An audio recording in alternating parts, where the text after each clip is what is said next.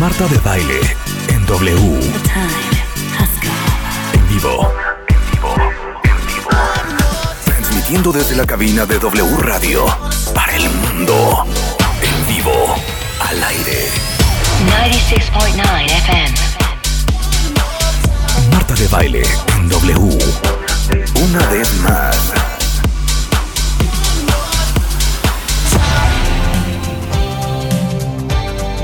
Buongiorno, cuentavientes, bienvenidos a W Radio. Eh, como saben, estamos en plena vacación, pero para ustedes tenemos lo mejor de Marta de Baile. O sea, básicamente lo que hicimos es entrar a los archivos enormes que tenemos y rescatar los programas que a lo mejor se perdieron, que adoraron, que hay que volver a escuchar para volver a repensar y entender.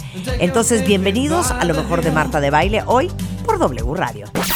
Estás escuchando lo mejor de Marta de Baile.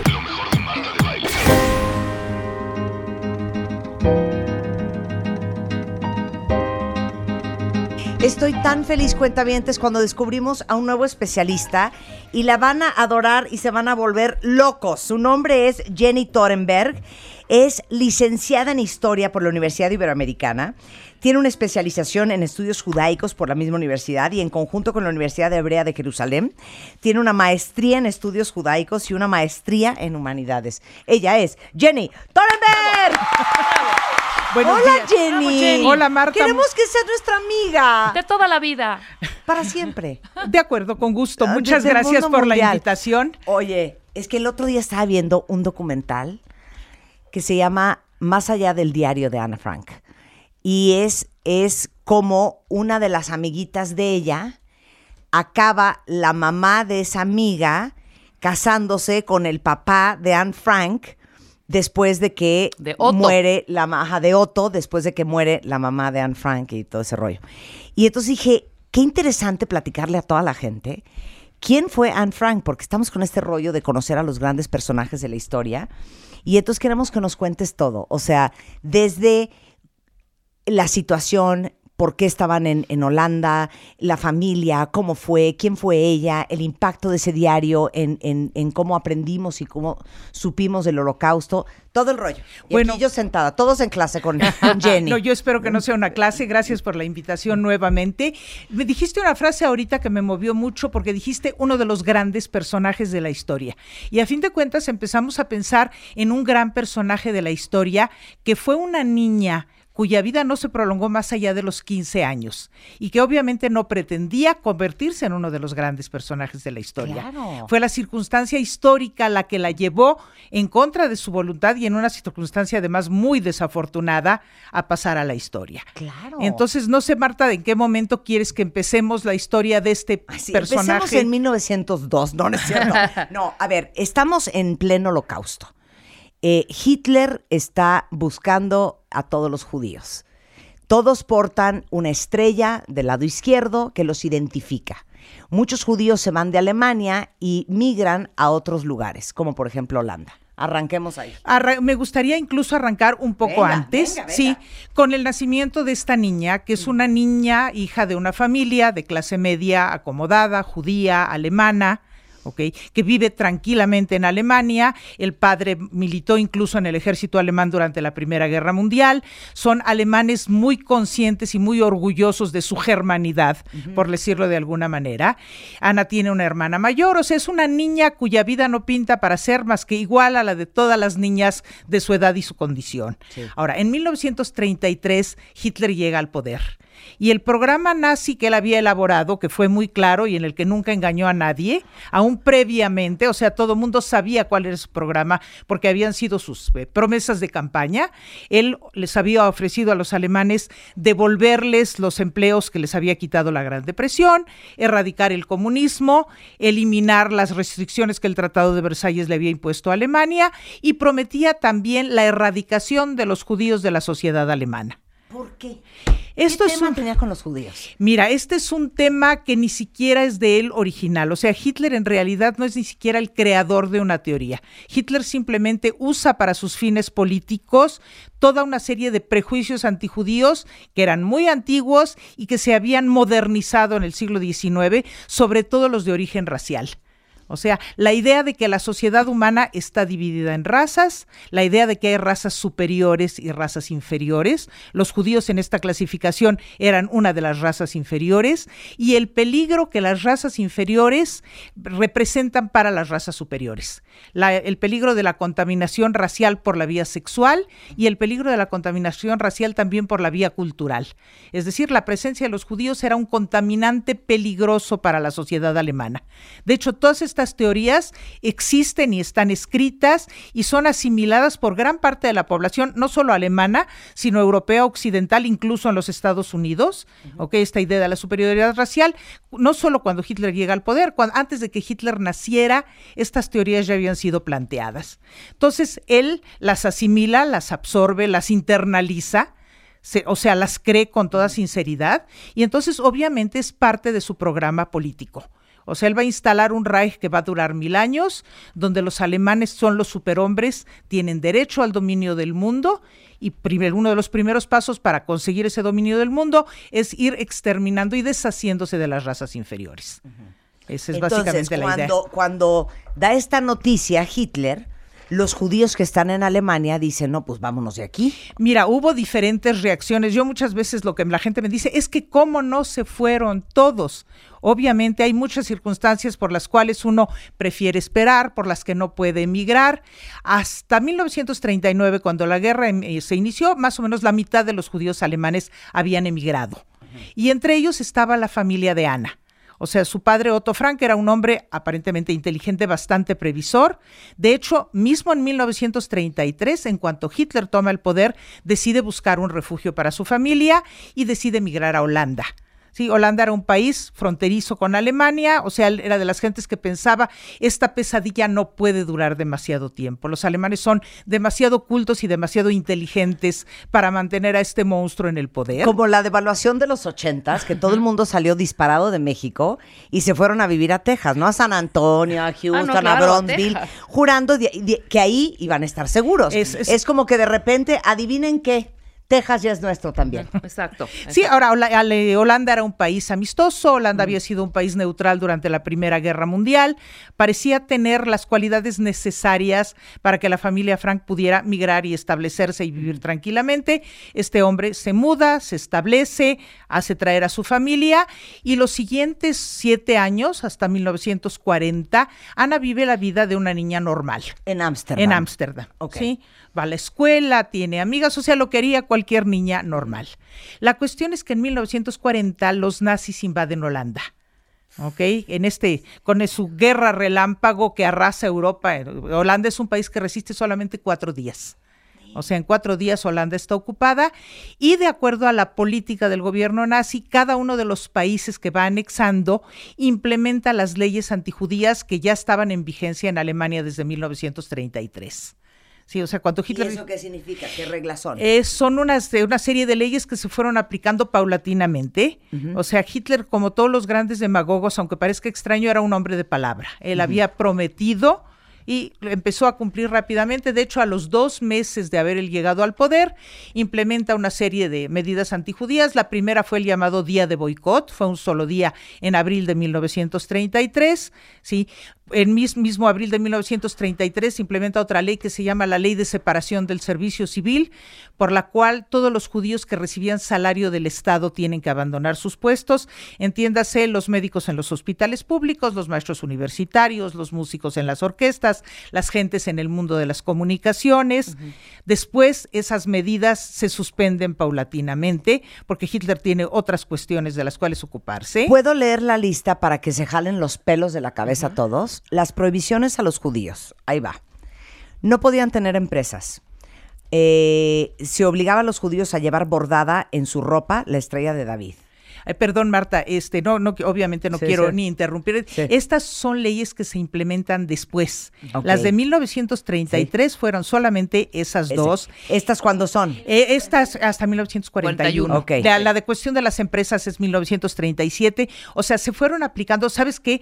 Que quizá estás pensando en las que se aplicaron en Holanda. Sí, porque en claro. Holanda se, se aplican todas juntas. Exacto. En el caso alemán fue paulatino, digamos. Por ejemplo, en el caso alemán, en 1935 se publicaron las llamadas leyes de Nuremberg, que eran las leyes para mantener la pureza racial. Entonces se estableció en Alemania, esto creo que es tan escalofriante como todo lo demás, una oficina que se llamaba la Oficina de, de Asuntos Raciales. Todos los habitantes de Alemania, fueran judíos o no, tenían que presentarse en esa oficina y tenían que proporcionar los papeles que acreditaran su calidad de arios. O sea, y tenías que tener, o sea, alemán era todo aquel que tuviera cuatro abuelos, o sea, tus cuatro abuelos tenían que ser arios. que además el criterio para marcar la ariedad era sumamente ridículo, porque si supuestamente la clasificación tiene que ver por raza, y uno no puede clasificar a las gentes por raza, ni pedir un análisis de laboratorio que te diga, bueno, sácame mi sangre aria en el laboratorio, Sí, eso claro. no existe. Entonces lo que exigían eran certificados de bautismo. Entonces, Y- y una se persona que publique, o sea, yo proporcionaba mi certificado de bautismo, el de mis padres y el de mis cuatro abuelos, se me consideraba ario completo. ¿Ok? Si Ya ya no o- quiero que te vayas nunca de nuestra vida. Jamás. A ver, judío aquel que tenga tres o más abuelos judíos y el que tenga uno o dos abuelos judíos es considerado Mishling, que Correcto, es quiere mezclado. decir mezclado.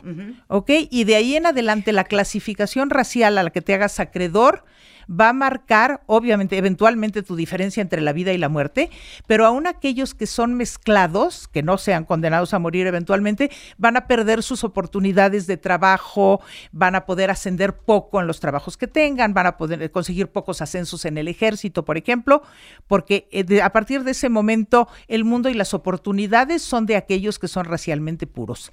Y esto es una de las razones por las cuales el nazismo también tuvo tanto éxito porque había mucha gente en Alemania, la sociedad alemana era también una sociedad clasista, entonces había muchas gentes de estratos humildes que no hubieran podido alcanzar puestos importantes por cuestión de su clase social. Y sin embargo, como eran arios puros, tenían mucho más oportunidades que otros mezclados. Claro. Entonces, eso también le da a la gente un sentimiento de grandeza y superioridad y yo tengo derecho a ser el amo del mundo. Bueno, en el 41 es cuando todos los eh, judíos residentes en Holanda se tienen que inscribir en un registro y les comentan lo siguiente. Ahora voy a leer la lista. Los judíos no pueden tener empresas. Margot, la hermana mayor de Anna Frank, se ve obligada a matricularse en el liceo judío porque no se permite que los alumnos judíos compartan las aulas con los no judíos. Se obliga a los judíos a llevar bordada en su ropa la estrella de David. Tuvieron que entregar sus bicicletas, no tenían permitido viajar en tranvía, no podían viajar en coche ni tener uno. No podían hacer compras después de las 5 de la tarde. Solo podían ir a peluquerías judías, no pueden salir a la calle después de las 8. No pueden ir ni al teatro, ni al cine, ni a ningún lugar de entretenimiento. No tenían permitida la entrada a piscinas, pistas de tenis, ni de ningún otro deporte. No tenían permitido practicar ningún deporte en público. No se podían sentar en los jardines después de las 8 de la noche. Y no podían entrar en casa de cristianos. Estas son leyes que ya estaban en, en vigor en Alemania de años antes y como te digo, el programa era ir implementando estas leyes en cada uno de los países que Alemania fuera ocupando. Estas son las leyes a las cuales la familia Frank se va a ver sujeta. Ahora, Otto Frank intenta en ese momento conseguir visas para emigrar a algún otro país más amistoso, intentó en la Gran Bretaña, intentó en los Estados Unidos, le negaron las visas. Este es este problema que estamos viendo hoy recurrir con la cuestión de los refugiados. En Siria, claro. Ok, que es- po- podría ser similar.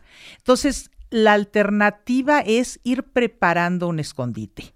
Ok, muy previsoramente, porque esta cuestión de esconderse, que es la alternativa a la que puede uno llegar, necesita tiempo, necesita preparación y sobre todo necesita la ayuda de gentes no judías que estén dispuestas a ayudar a encontrar el lugar del escondite y una vez que las familias o las personas estén escondidas, proporcionarles los medios necesarios para su ¿Y subsistencia. entonces qué hicieron? Entonces él, con ayuda de dos de sus asociados, el señor Frank tenía una, una pequeña fábrica de pectinas para mermeladas en Ámsterdam, dos de sus asociados no judíos, que de hecho empezaron a firmar a su nombre porque él ya no podía ser el, el dueño de la empresa, le ayudan a conseguir el escondite, que era un anexo detrás de la- del edificio de oficinas donde él trabajaba. ¿sí? No sé si has estado en Ámsterdam, Marta, y has visitado sí, el lugar, sí, pero sí. ya ves que es un edificio, uno de los cuartos tiene un gran armario muy pesado, detrás de ese armario hay una puerta, O sea, jalaban el armario. el armario había para entrar, puerta. había una puerta y detrás había un anexo relativamente cómodo, ¿ok? Donde se van a esconder a raíz de que Margot, la hermana mayor, reciba un citatorio para presentarse para trabajo. Que este es uno de los eufemismos cuando la administración nazi decide poner en práctica lo que va a llamar la solución final, es decir, el exterminio de los judíos. Esto es a partir de enero de 1942. Entonces, la manera de llevarse a los judíos había de muchas maneras. Podía hacerse por medio de redadas callejeras, podía hacerse también a través de citatorios. Obviamente los citatorios no le decían a la gente preséntese para ser deportada para el Sí. exterminio, entonces era se- presentarse para su reubicación en el este, presentarse para el trabajo. Muchas veces los citatorios llegaban a nombre de una familia completa, entonces pues la familia completa pues se decía, bueno, aunque nos reubiquen, nos reubican a todos. En el caso de la familia Frank, el citatorio llegó únicamente para Margot y entonces es cuando Otto decide ocultarse con toda su familia. O En sea, este- si no se presentaba a ella, iban a detener a toda la familia. Posiblemente, o hubiera llegado la policía y hubiera arrestado a Margot y se la hubiera llevado por la fuerza. Entonces deciden esconderse, dejan su departamento totalmente desordenado. Sí, incluso dejan una nota que dice conseguimos de última hora visas para Suiza y nos vamos a Suiza.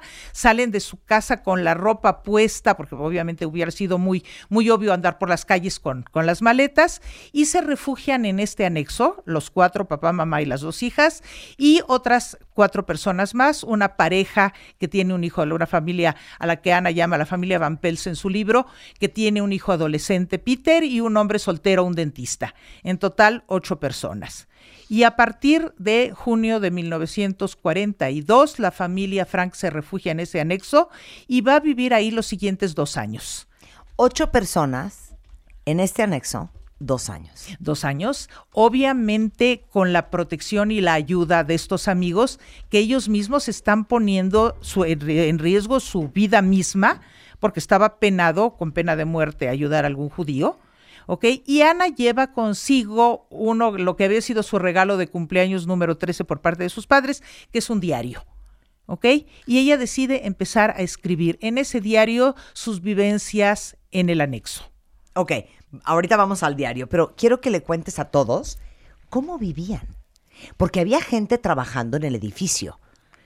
¿no? Sí, sí, sí, el, el edificio estaba en funcionamiento todo el día. Entonces, obviamente tenían que intentar no hacer ruido en absoluto en horas de oficina. No podían incluso bajar el agua del excusado porque obviamente se oía el agua No, correr por la imagínate un- tubería. Del excusado. Sí, la- o sea, el agua corría Sí. por la tubería, eh, mantenerse en silencio, esperar la llegada de estos amigos todos los días. Tenían un aparato de radio que oían clandestinamente para enterarse de las noticias de lo que estaba sucediendo con la guerra.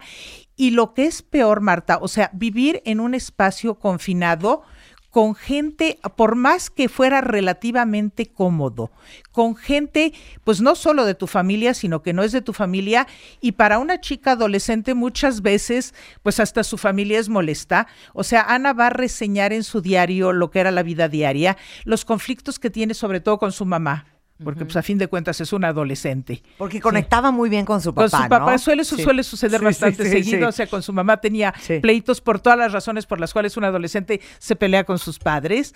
Y este enamoramiento que va desarrollando por el joven Peter, que es un poco mayor que ella, pero además de estas cosas, habla mucho de su interés por las estrellas de cine. De hecho, tenía tapizada su pared en el anexo con fotos de todas las artistas de Hollywood.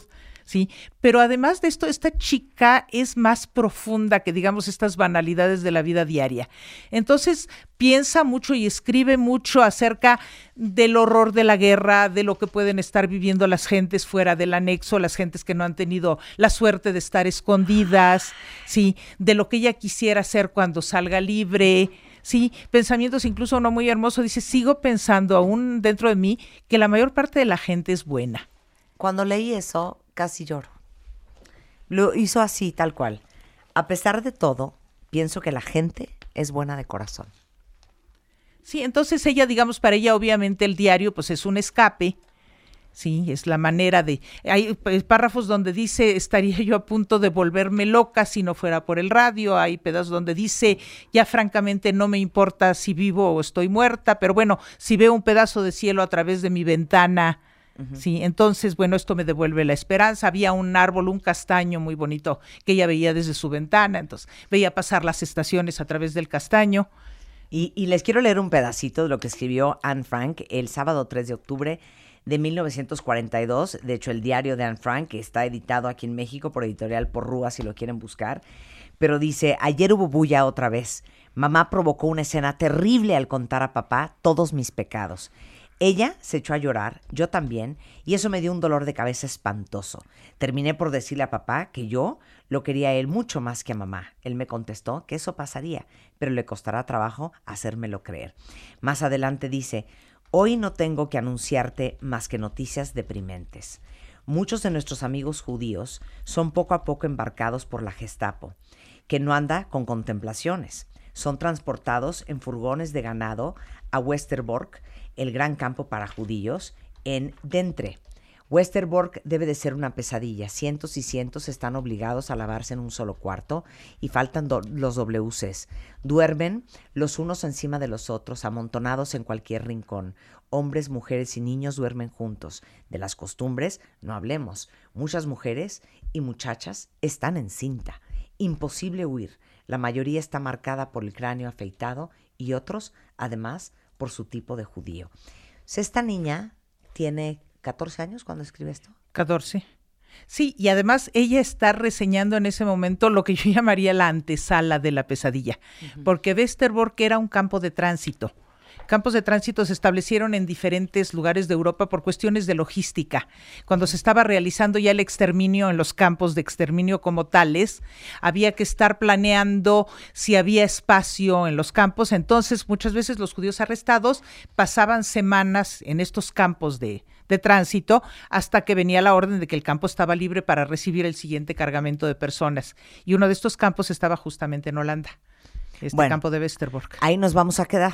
Estamos en Anne Frank, eh, semana uno de dos años que pasa escondida en Holanda en este pues en este anexo, anexo ella le en llama este anexo, exactamente, con eh, la querida Jenny Torenberg, regresando obviamente, mucho más de la historia y todas las preguntas que tengan en redes sociales al volver en W Radio. Estás escuchando lo mejor de Marta de Baile. Lo mejor de Marta de Baile. Regresamos. Todos tenemos una historia que contar y un pasado que manejar. Y un pasado que manejar. La forma en la que cada uno de nosotros nos contamos nuestra propia historia es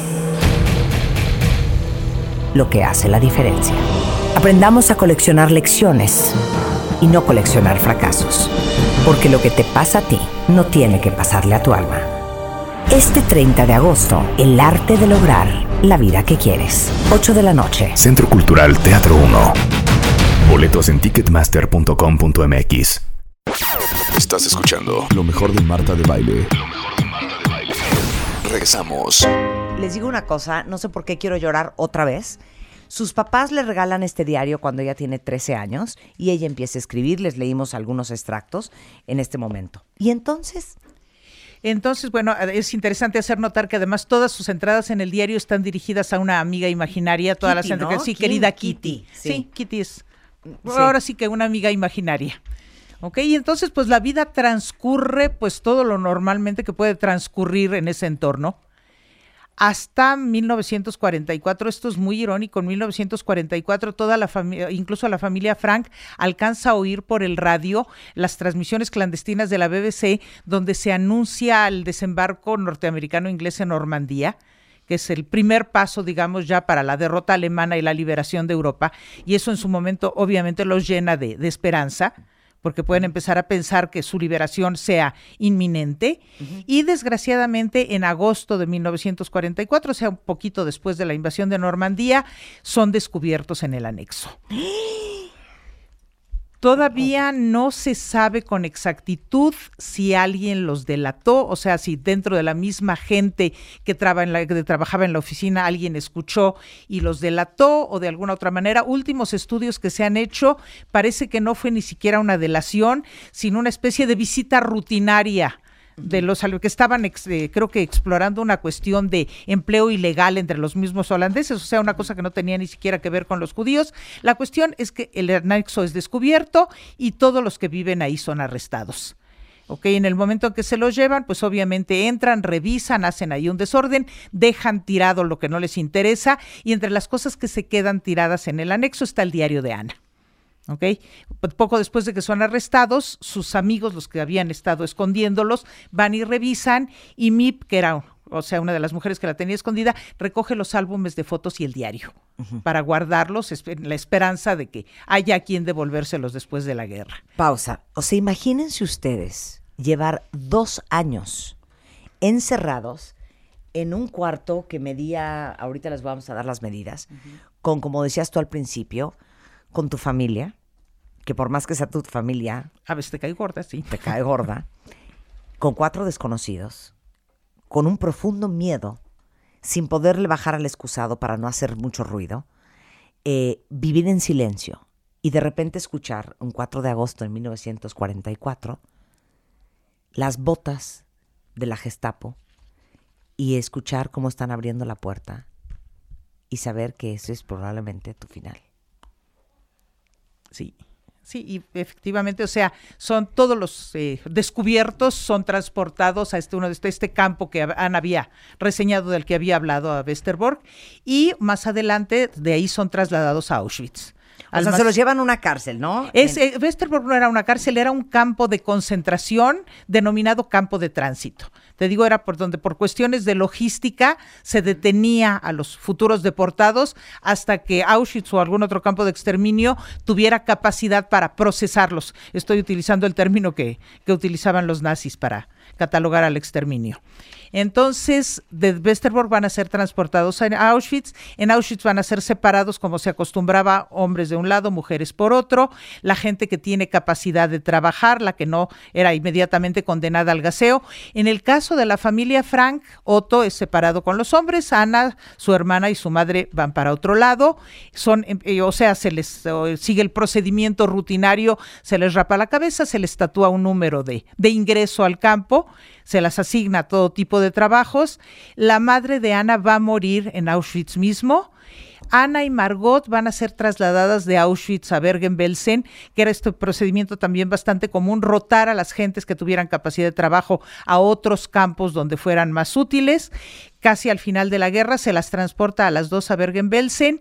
Y o sea, a Margot y a Ana. ya separadas de su mamá. Separadas, su, su, mamá había muerto en el campo, separadas de su papá, del que no tiene ni idea qué le pasó. O sea, espérate, la mamá muere, es que en Auschwitz. lento aprendizaje, en Auschwitz. La mamá muere en Auschwitz, las dos hermanas son trasladadas a Bergen-Belsen y en Bergen-Belsen van a contraer tifo, que era una de las epidemias que se daban en los casos. No, tifo, Tifo, ¿Se llama tifo? Sí, tifoidea es la que produce la bacteria. Sí, la salmonela, el tifo lo transmiten los piojos. Es otro tipo de infección.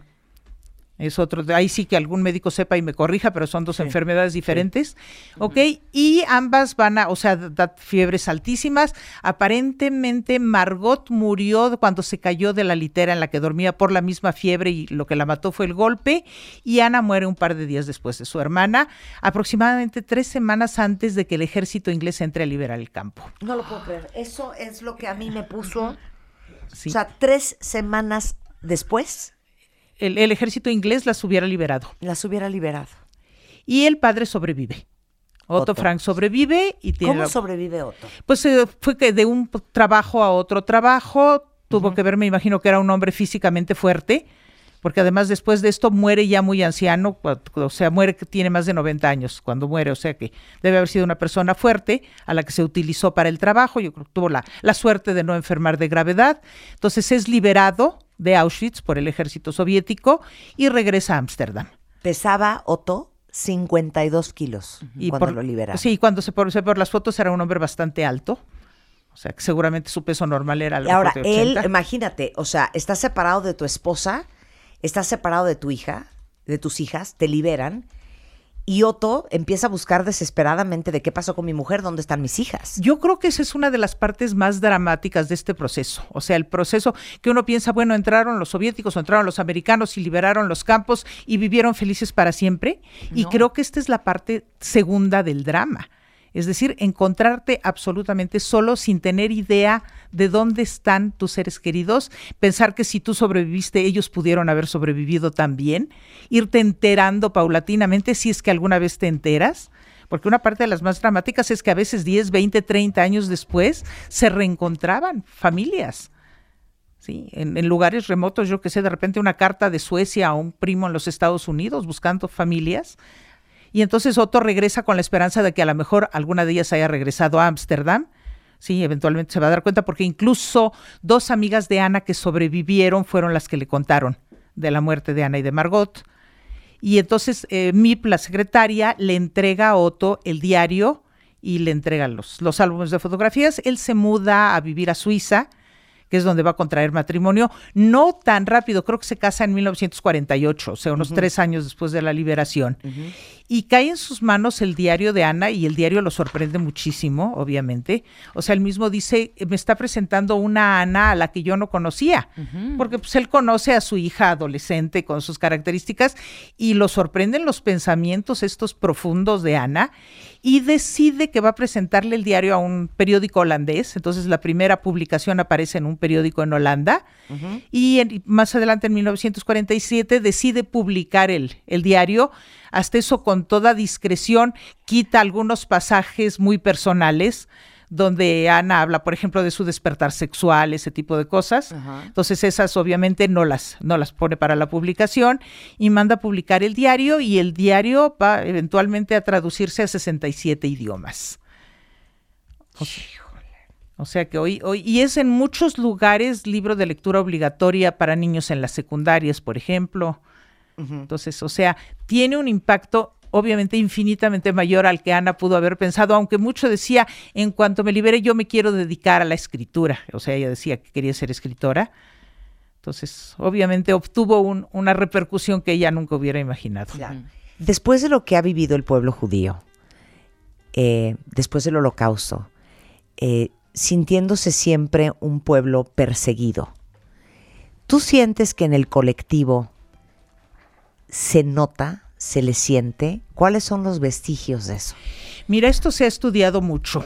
Definitivamente, yo no creo que la tragedia del holocausto haya forjado al pueblo judío. Yo creo que los judíos están forjados desde hace milenios por su cultura, por su tradición, por su religión, por sus aportaciones al mundo, pero definitivamente el holocausto creó una marca colectiva aún a aquellos que podríamos considerarnos de alguna manera sobrevivientes aunque no lo seamos. Porque yo, o sea, yo misma tengo la suerte de ser mexicana, nacida en México, de padres nacidos en México, de abuelos que emigraron y encontraron refugio en México a finales de los años 20, que ellos sí perdieron prácticamente a todos los miembros de su familia que tuvieron el infortunio de quedarse en Europa.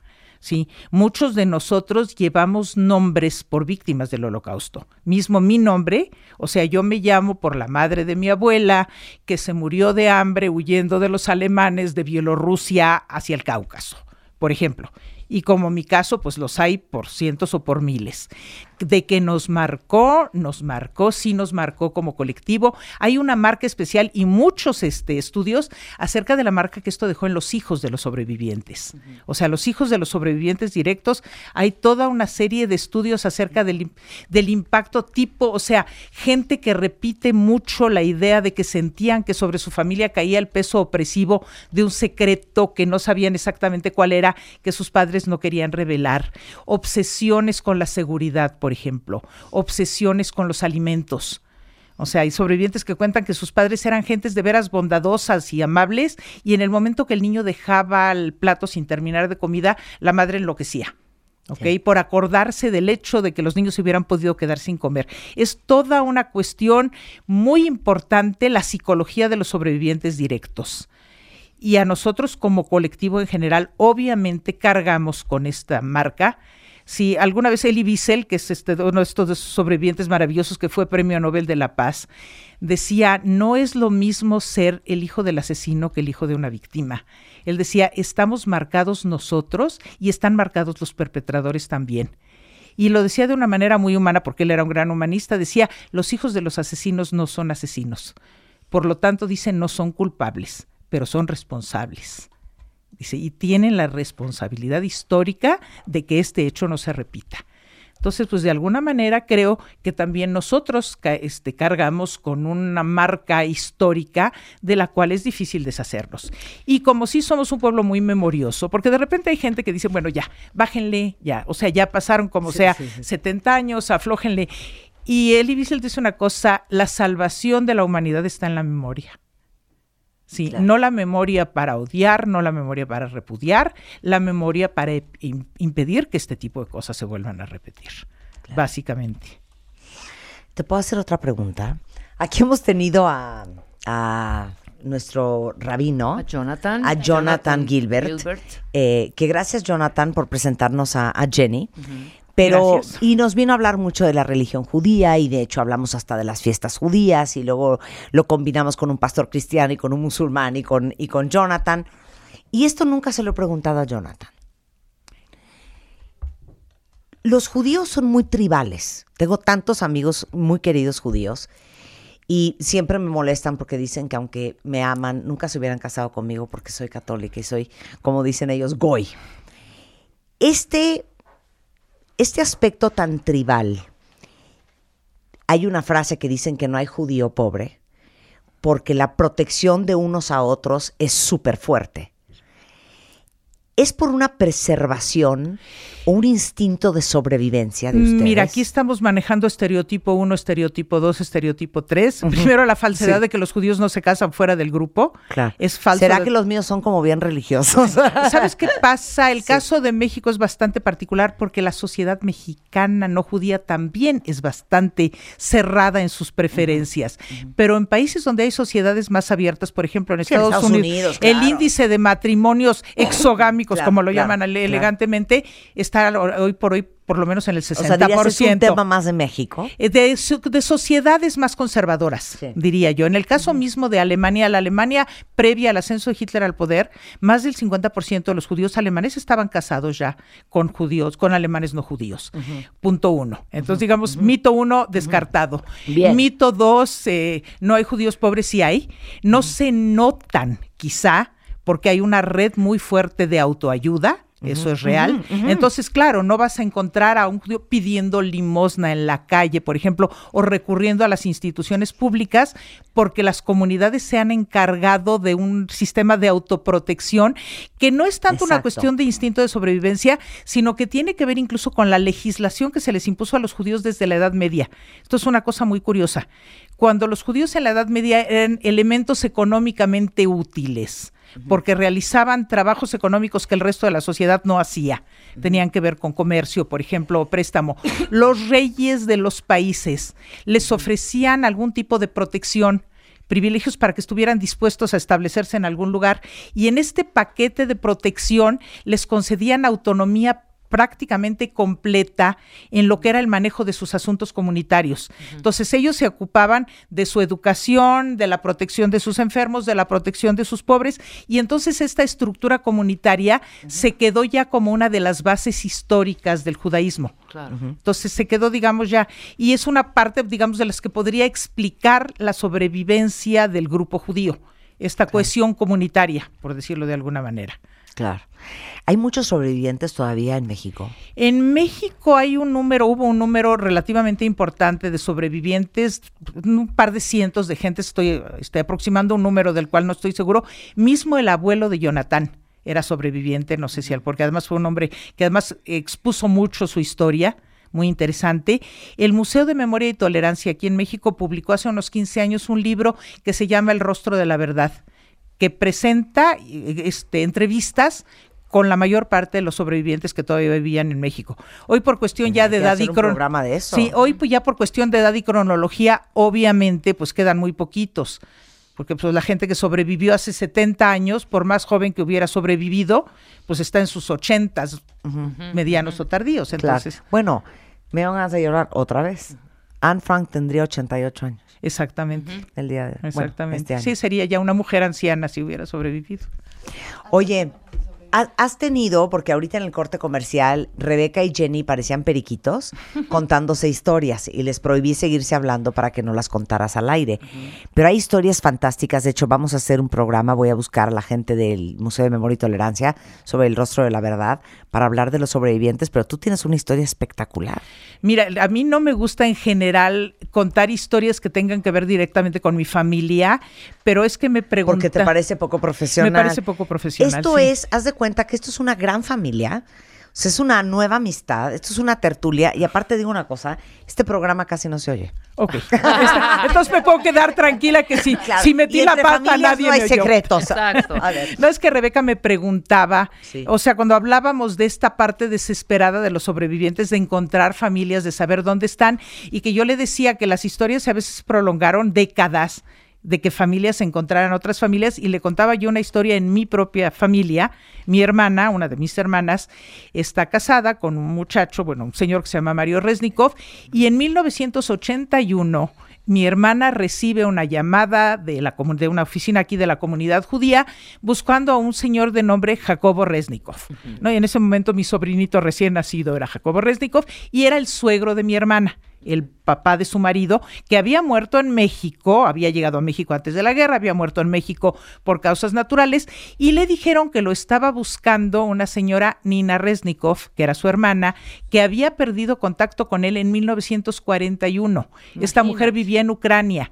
Esta mujer huyó del avance de los nazis, se salvó, volvió a Ucrania después de la guerra, había perdido la dirección de su hermano, como vivía en la Unión Soviética, la comunicación con el exterior era muy complicada. En 1981 esta mujer y su familia habían logrado emigrar a Nueva York y desde Nueva York empezó a buscar a su hermano, que en ese momento ya había fallecido, pero igual encontró a sus sobrinos Claro. después Wow. de 40 Entonces, años. sobrino. Qué impresión. Muy impresionante. Bueno, la mamá de Shanik Bergman contabas tú, es, es claro, sobreviviente, de, sobreviviente. del holocausto. Y en, en, en Siberia conoce a su marido y se casan. Sí. Y un alemán los ayuda a salir. ¿no? Y Estados acabaron en Unidos y México. luego México. Sí, sí, y como tú dices, un alemán, los seres humanos, a fin de cuentas, somos seres humanos independientemente de nuestra clasificación étnica o nuestra clasificación religiosa. Y estos, estos sucesos creo sacan o lo peor de los seres humanos o lo mejor de los seres humanos. O sea, la familia, la gente misma que tuvo escondida a Ana Frank a riesgo de sus propias vidas. Sí, claro. Sí. Claro. Hijo, sí, De perdón, hecho, pero si no pues- han visto la lista de Schindler, vean la lista de Y, y Schindler. de hecho, Marta, seguramente sabes que justamente en el Museo de Yad Vashem en Jerusalén hay un bosque que se llama el Bosque del de los Justos entre las Naciones. ¿Ok? No, no, eh, me, o sea, me extraña que no conozcas esta historia, pero No. el gobierno de Israel se dedicó, digamos, a que sobrevivientes contaran las historias de las personas que los ayudaron y gente que ayudó a salvar judíos a riesgo de su propia vida. Sí, se gana el título de justo entre las naciones. Y justo entre las naciones se recibe el honor de que se plante un árbol en su memoria. Y está en Jerusalén, sí, el llamado Bosque de los Justos entre las Naciones. Hay alrededor de unos... Nunca he ido a Israel, fíjate, será la siguiente parada. Pues valdría la pena, creo que sería muy interesante. Y este, hay alrededor de unas veintitantas mil personas hoy registradas como justos entre las naciones. Porque Te fueron de recordó alguna por, manera, el, claro. por, por Schindler. Exactamente. Fueron- Schindler obviamente Schindler. es uno de estos justos. héroes Son héroes anónimos, que obviamente, que a veces salvaron dos y tres personas, no más que eso. Pero también hay una frase en la religión judía que dice que el que salva una sola vida es como si salvara al mundo entero. Exacto. ¿Sabes qué, Jenny? Quiero ya matarme en este momento. Ya, Jenny, amiga por siempre. Jenny, amiga por siempre. Maravilloso. Cero tienes Twitter, pero No, tienes Facebook. Facebook tengo, sí. Jenny Gale. Gele, G-E-L. Gele, ah, Gele, es que no traigo así. lentes. Jenny G de Gele. Gato E-L-E Ahí estoy en en Facebook, Facebook, si sí. la quieren contactar. Y les prometo que no va a ser la última vez que vamos a tener a Jenny en el programa. Y les prometo que vamos a traer a nuestro rabino de cabecera, a, a Jonathan eh, Gilbert, Gilbert. a que nos venga a contar de la muerte para los judíos y vamos a hablar de las tradiciones judías. Sí, él es un experto en eso. Gracias, Jenny, un placer conocerte. Igualmente, muchas gracias por la invitación. Estás escuchando Lo mejor de Marta de Baile. Regresamos.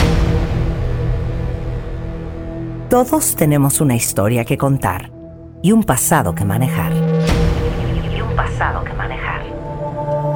La forma en la que cada uno de nosotros nos contamos nuestra propia historia es lo que hace la diferencia. Aprendamos a coleccionar lecciones y no coleccionar fracasos. Porque lo que te pasa a ti no tiene que pasarle a tu alma. Este 30 de agosto, el arte de lograr la vida que quieres. 8 de la noche. Centro Cultural Teatro 1. Boletos en ticketmaster.com.mx. Estás escuchando. Lo mejor de Marta de Baile. Regresamos.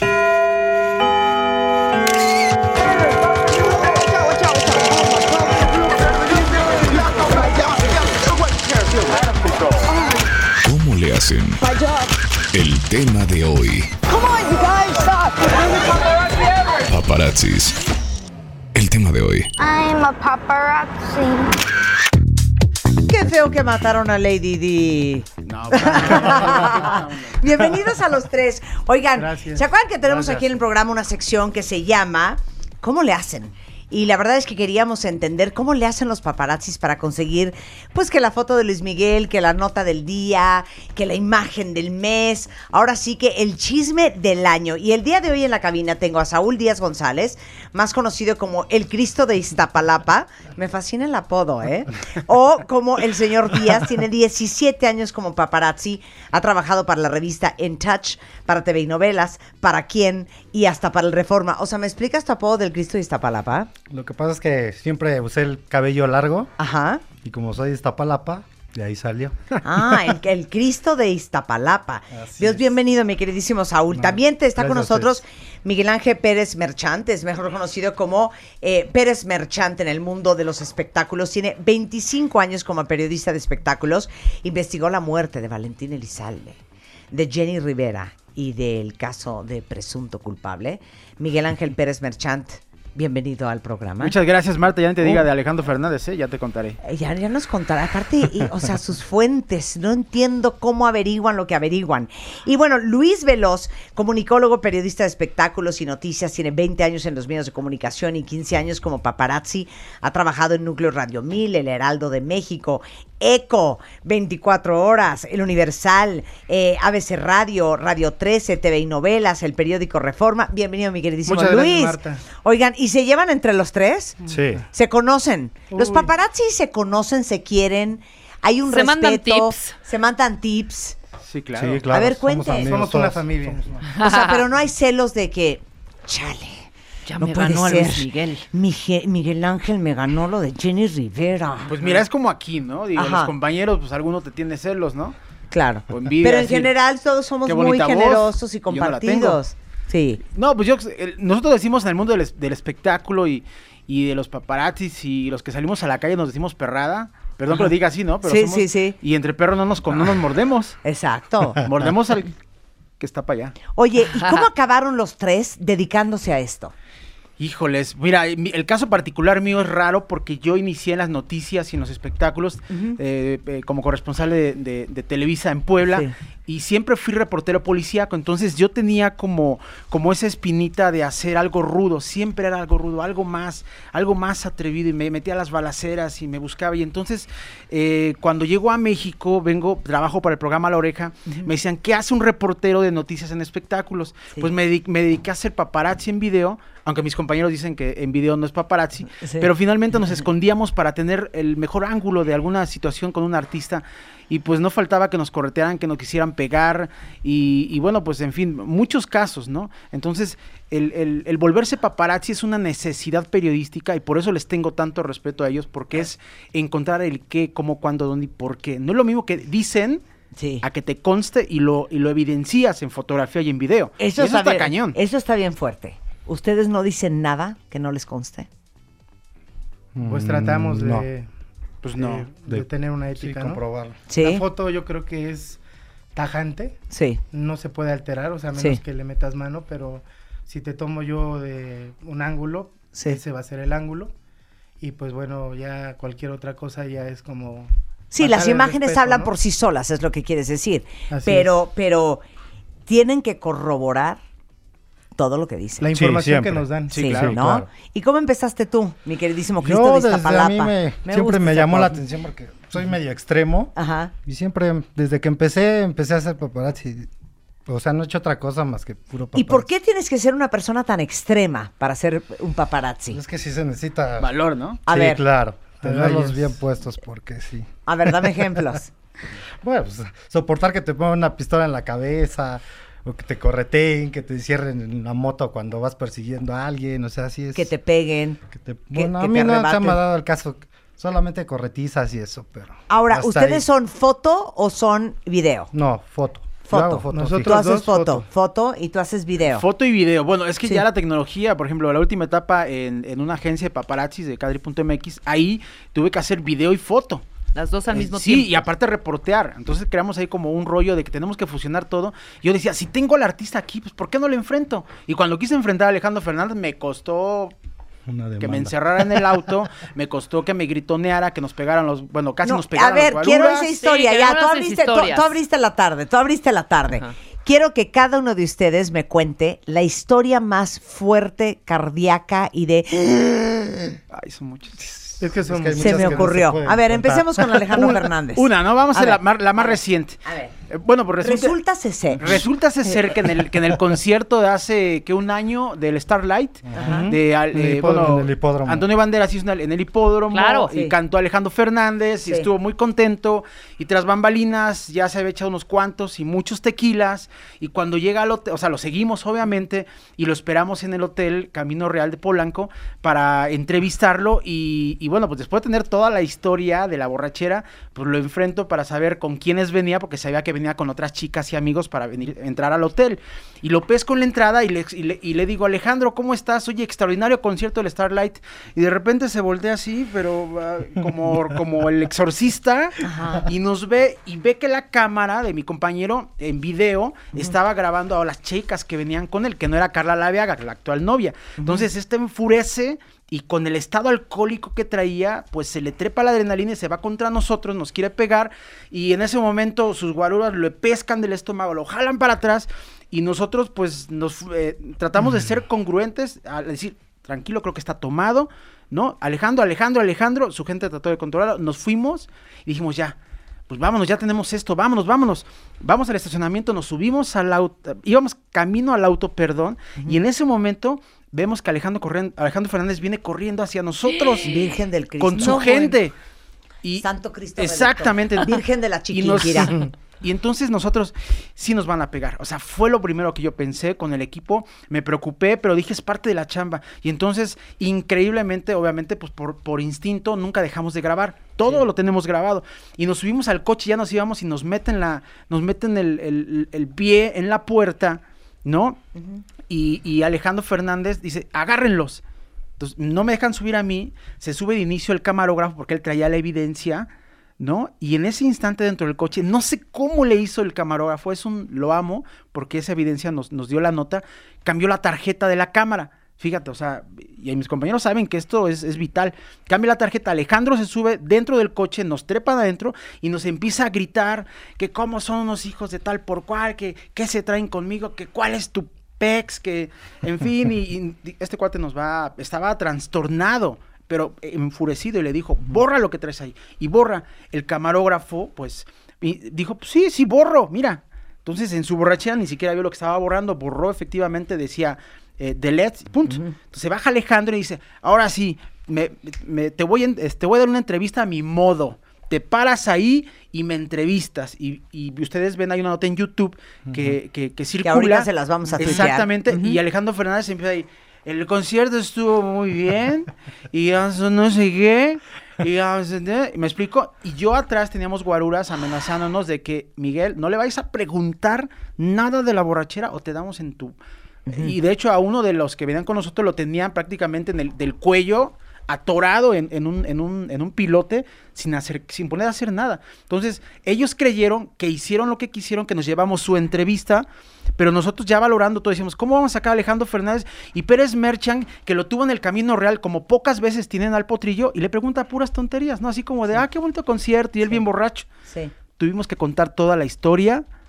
Y ¿Cómo nos fue? dije- sí, incluso en medios internacionales me criticaron porque dijeron qué falta de ética del periodista de que si Alejandro Fernández ya le dio la entrevista y le pidió que no sacara lo demás, ¿por qué sacó lo demás? Sí. Porque era totalmente ¿Por qué lo incongruente sacar eso. Porque era incongruente con sacar una entrevista de Alejandro Fernández borracho hablando bonito.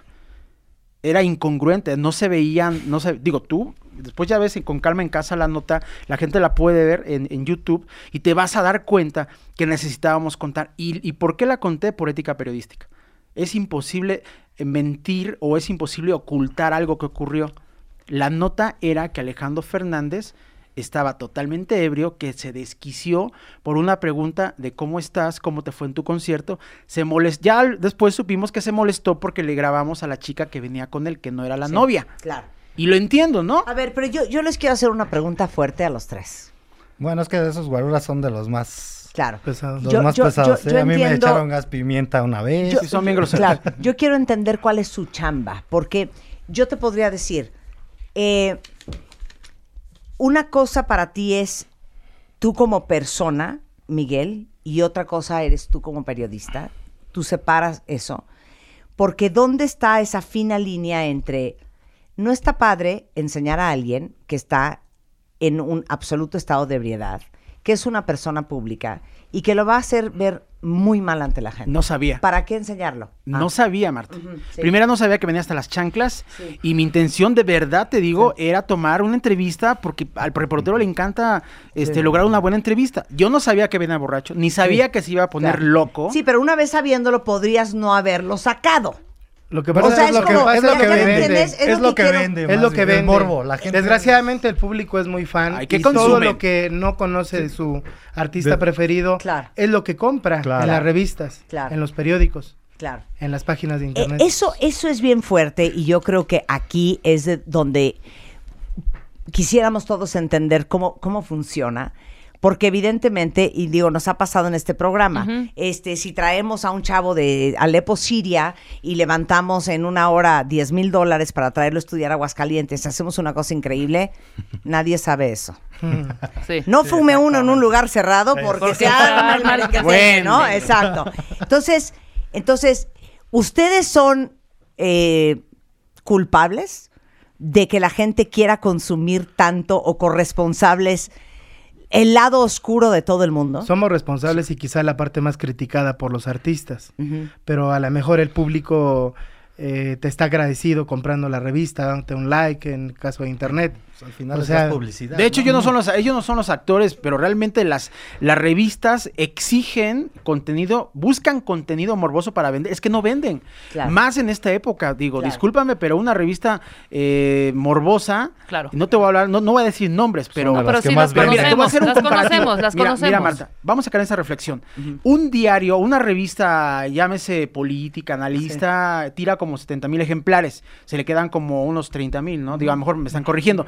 Pero la revista más morbosa de este país, que no le voy a dar un, un comercial, pero vende. o- sete- Te yo, yo estuve ahí y 780 y tantos mil ejemplares en una semana y se quedan como 100 mil. Explícate eso. Claro. La gente lo Claro. consume. Pero a ver, yo les quiero preguntar, como personas, no como paparazzis y como periodistas, ustedes no tienen límite. O sea, no hay un momento en donde ustedes pintan la raya y dicen, lo tengo, sería un trancazo, no lo voy a soltar. Mira, Marta, a mí me tocó una, ver, una venga, situación Luis. con el actor Otto Sirgo hace más de 15 años. O sea, Otto Otto Sirgo, ¿no? Sirgo, ya Otto ni me acordaba que Otto. existía.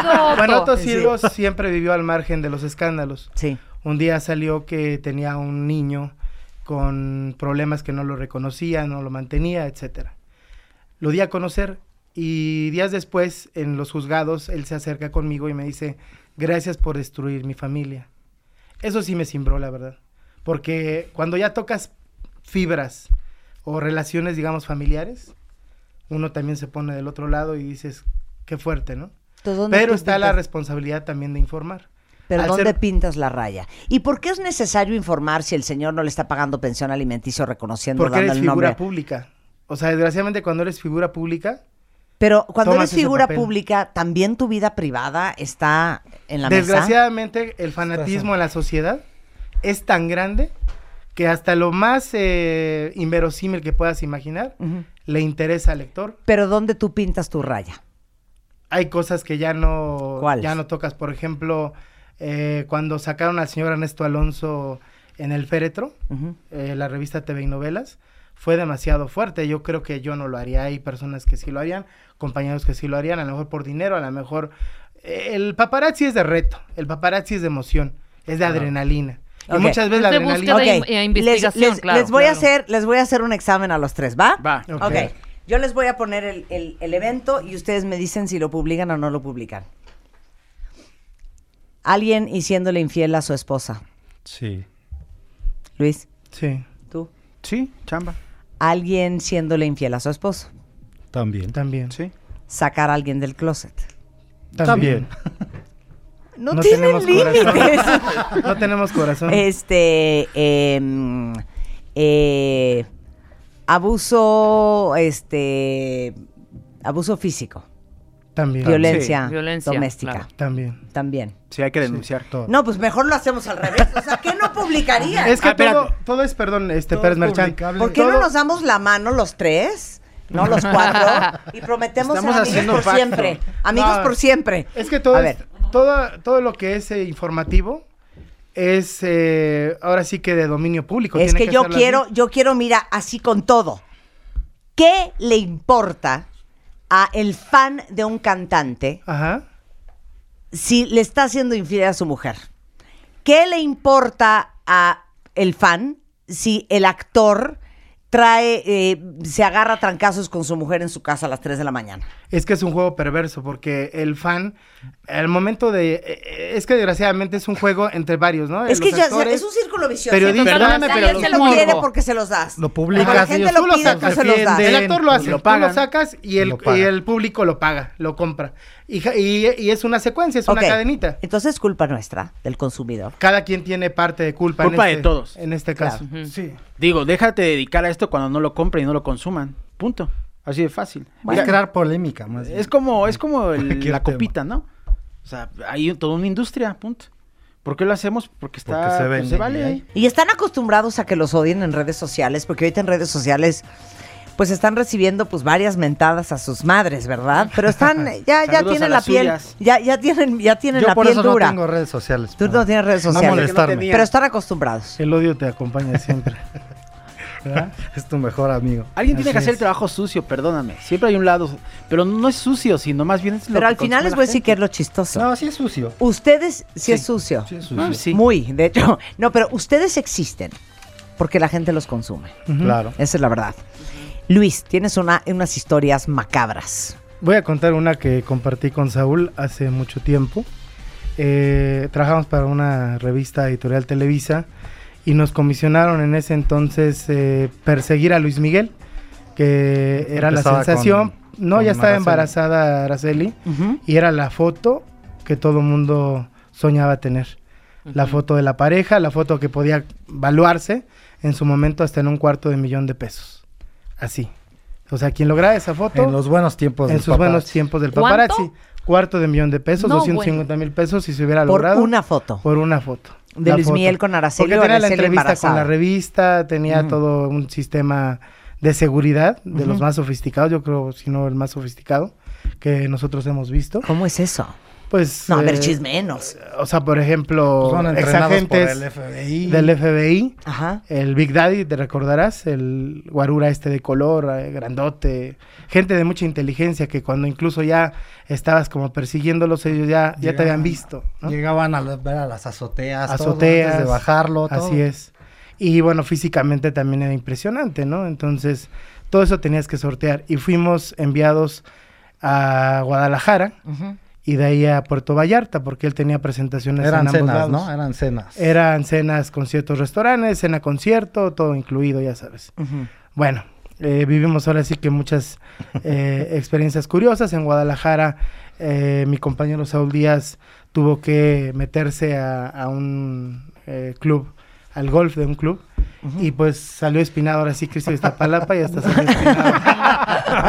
salió O sea- espinado, Ajá. Logró una, la toma de una imagen en compañía de una... Pero eso fue en Puerto Vallarta. en Puerto Vallarta, logró este... ¿Cuál es la imagen? A ver, ahorita la vamos a tuitear. logró logró este captar a Luis Miguel cambiándose en el biombo Ajá.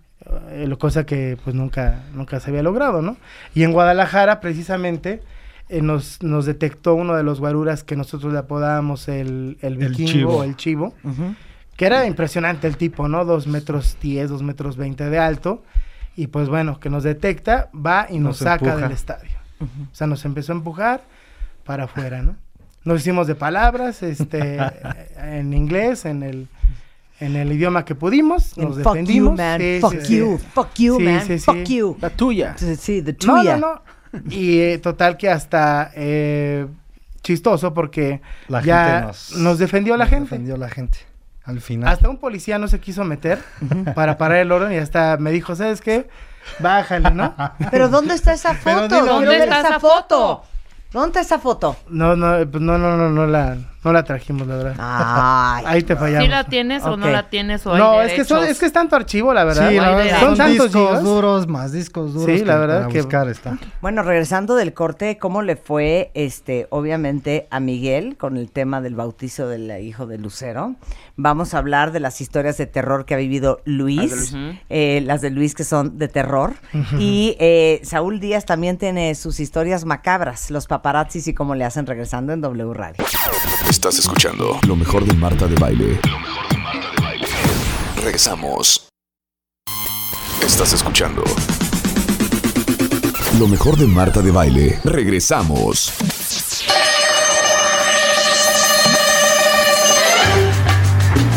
Literal, así están en Misión Imposible. A veces, sí. Hoy todos estamos aprendiendo cómo le hacen los paparazzis. Y tengo a tres paparazzis con toda la experiencia del mundo y con un archivo de historias impresionante.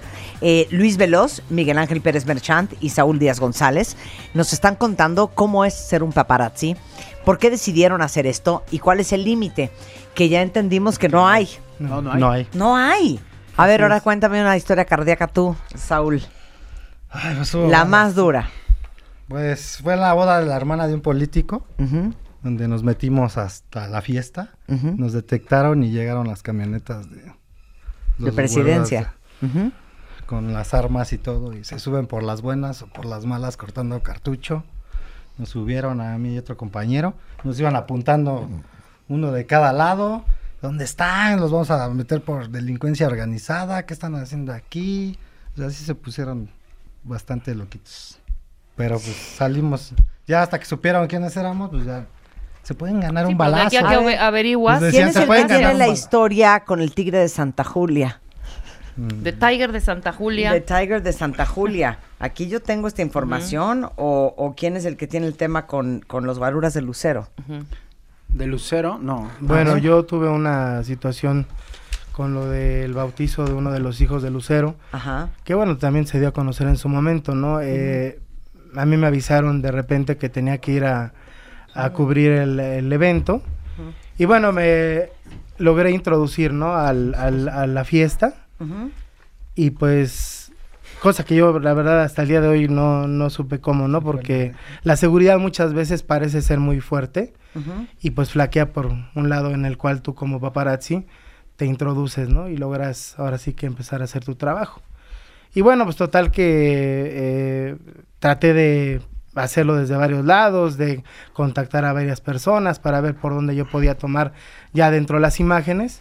Tuve que salir hacia un jardín y pues ya estando unos minutos en el jardín, de repente sientes la clásica mala vibra de alguien, así que te están observando, volteas y una señorita de intendencia acusándome con otra persona trajeada de miren, él está tomando fotos, ¿no? Y de repente pues ya llegó todo el equipo de seguridad de Lucero y bueno, pues ya de ahí me pasaron a, a una como cabina de policía porque eran unas torres en Polanco muy este lujosas Y bueno, pues hasta llegó el jefe de la bancaria industrial en ese momento y me dijo que me amenazó que me iba a ir a la cárcel, ya sabes, este, amenazas, pues algunos manotazos, algunas cuestiones así. Bueno, ahí sí pudo, ¿no? Porque Sí, digo, porque invadiendo propiedad De hecho, de hecho se maravillaban, eh, decían, ¿cómo te saltaste? ¿Cómo? pudiste, no? O sea, ¿cómo Claro. estás aquí? Bueno, es el, el secreto y el arte de nosotros en el trabajo, ¿no? Oye, siempre puedes Ahí romper les va la esta logística, fuerte. ¿eh? ¿qué han tenido en sus manos que decidieron no publicar? Híjole. Pues eh, digo, en mi caso... Tú y- tienes una, Saúl, no te hagas Sí, que me la él tiene contaste el, fuera del el aire. archivo A ver, oculto. a ver, vas. Pues es que, como te decía, hay gente que es intocable para los medios, que aunque los tengas en cualquier situación. No, pero una que tú dijiste, no lo voy a publicar, esto no está padre.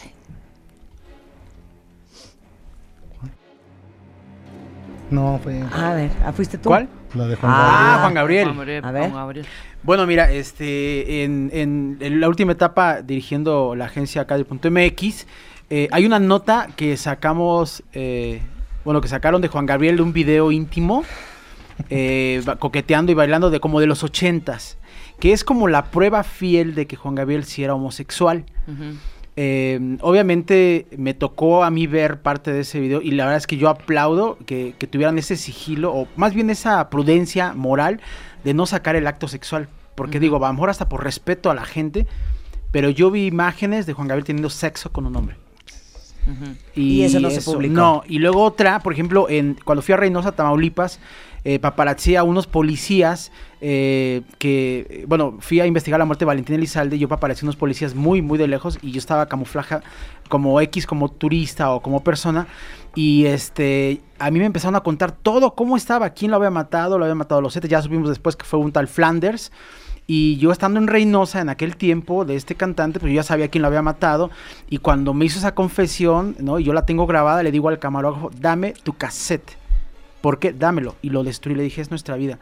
Y, y un día después, no sé por qué, nos hablan de la producción, tienen que regresarse, tienen que regresarse, sálganse de ahí. Salimos huyendo y escondidos en Reynosa. Después supimos que le llamaron al productor para decir, o lo regresa o lo, rejam- lo regresamos cuatro cajones con las patas por delante. No, bueno. Entonces a salir y yo ya sabía quiénes habían sido, pero nunca lo pude decir. Tiempo después ya se supo, ¿no? Noticieros sacó Sí, esa se hicieron información. toda la información, claro. Pero mira, hay un hay un límite en el que dices, es tu vida, ¿no? O sea, dices, bueno, sí hay límites, el paparazzi sí tiene límites, se llama tu propio pellejo en un momento dado. Claro, Pero cuando valía. Ahorita ya no.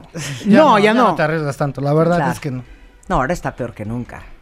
Somos el lugar más peligroso en el No, mundo. y aparte, pues ya no es la misma venta que tenías hace 10 años. Claro, no, y ahorita vamos a hablar de los costos de las Y usted cosas. dice, pues, a ¿cuáles ver, Saúl, tú dices que si a ti te piden, porfa no publiques la nota, porfa no publiques el video. Sí, es como te comentaba en el pedir está al dar, porque si hay gente que luego llega y te quiere echar a los guaruras y que borra las. y- Yo les decía, no. Pero si yo llego, A ver, muy te linda. agarro de tus manos, te tomo en mi regazo Ay. y te digo, Saúl, no te me lo acuses suplico con mi que no hagas eso porque le vas a romper el corazón a mi marido y mis hijos van a perder el sustento económico de esta familia. Las borro ahí mismo. Ay, qué Ah. Mira, por lo menos, Mira, o sea- sí tiene corazón, no como Luis y como... No, porque Miguel. todos somos Y seres humanos. Miguel. Igual a No, nosotros sí lo nos podemos gustaría hacer. que nos hicieran lo mismo, ¿no? Claro. Oye, y este, y hoy en día no se paga igual que hace 10 años. ¿Por qué? Por la tecnología, La porque todo el mundo trae un celular. Nos, nos rebasó Todo. la tecnología, las redes sociales. Ya to- todo el mundo tuitea, o sea, todo el mundo es un paparazzi. ¿no? Tampoco nos quieren echar y criticar. Si es una bola de chismosos en el Twitter que nos están criticando también en las redes. Todos somos chismosos, Claro. perdóname, agarras, haces Facebook Live por todo, subes es la selfies. naturaleza del El himno de, Es haber dicho competencia. un fotógrafo en cada hijo te dio. Porque ahora ya, es en serio, ahora ya ¿Cómo todos, es? un fotógrafo en cada hijo te dio. Como el himno. ¿No? Un, un fotógrafo en cada hijo te dio. ¿No? Ahora todo el mundo es Sí, claro, paparazzi. con esa facilidad ya te puedes sacar. No, ya Todo el mundo los es artistas fotógrafo. ven que están los paparazzis y ya les dicen a sus fotógrafos, pásame fotos. Esta es una muy buena pregunta de una cuenta que Ajá. quiere saber lo siguiente de ustedes tres. ¿Están listos? Sí. Pero dice, pregúntales cuáles son los gadgets, además de sus cámaras, o sea, tanto de foto como de video, que usan. O sea, usan drones, cámaras ocultas, tipo espía, una cámara en una pluma, en un borrador. Les vas a dar la clip. chamba, ¿verdad, A ver? Claro. A ver, pero a ver. Todo No, ocupas ¡Ay, todo. compartan! Todo lo que El dron, el dron es reciente, ¿no? El Ajá. dron tiene muy poquito que se ¿Usan explota. drones? Sí tenemos. Yo estoy aprendiendo todo, ¿eh? La- lo que pasa que que dron que aquí las no normas va, va a salir con clase. son- ¿Eh? Va a salir con una clase paparazzi. ¿Te ¿Eh? sirve? A rato va a ser paparazzi, ¿no? ¿El dron qué Tú. decías, Luis? Que el dron eh, tiene poco que se implementó, poco que se está comercializando. Hay muchos problemas ahorita en cuestiones legales. No puedes volar un dron muchas Donde veces sea. en el centro histórico, por ejemplo en Los Pinos. No, lo sabemos. Está prohibidísimo. no los- no los y tiene limitaciones el dron. Sí. ¿Por qué? Porque no tiene alcance, por ejemplo, ¿no? Claro. Oye, acaban de llegar la mejor pregunta del día. A ver, Churro tira. C les quiere hacer esta siguiente pregunta. Ok. ¿Están listos? Sí. Es difícil, ¿eh? Sí. Chus quiere saber lo siguiente. Ustedes son los expertos, ustedes le van a poner precio.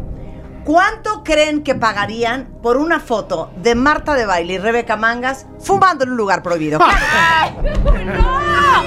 Ya, por favor. ¿Cuánto? van? ¿Cuánto? ¿Cuánto? ¿Y si ¿Cuánto? la pactamos? ¿Qué? ¿Y si la pactamos? Claro. ¿Cuánto? Nos vamos, Exacto. mira, Oye. A ver, aquí el- Pero era en el escándalo. ¿Eh? Cuando Sí. fue el escándalo Exacto, era cuando fue el valía escándalo. más. Pero, pero sí hubieran pagado cuánto. No, bueno. Un, un, un 500 pesos. Un, un, un, ¿Un mil pesos? Como estaba de, de caliente el asunto, Sí, un, ¿qué, un, un y medio.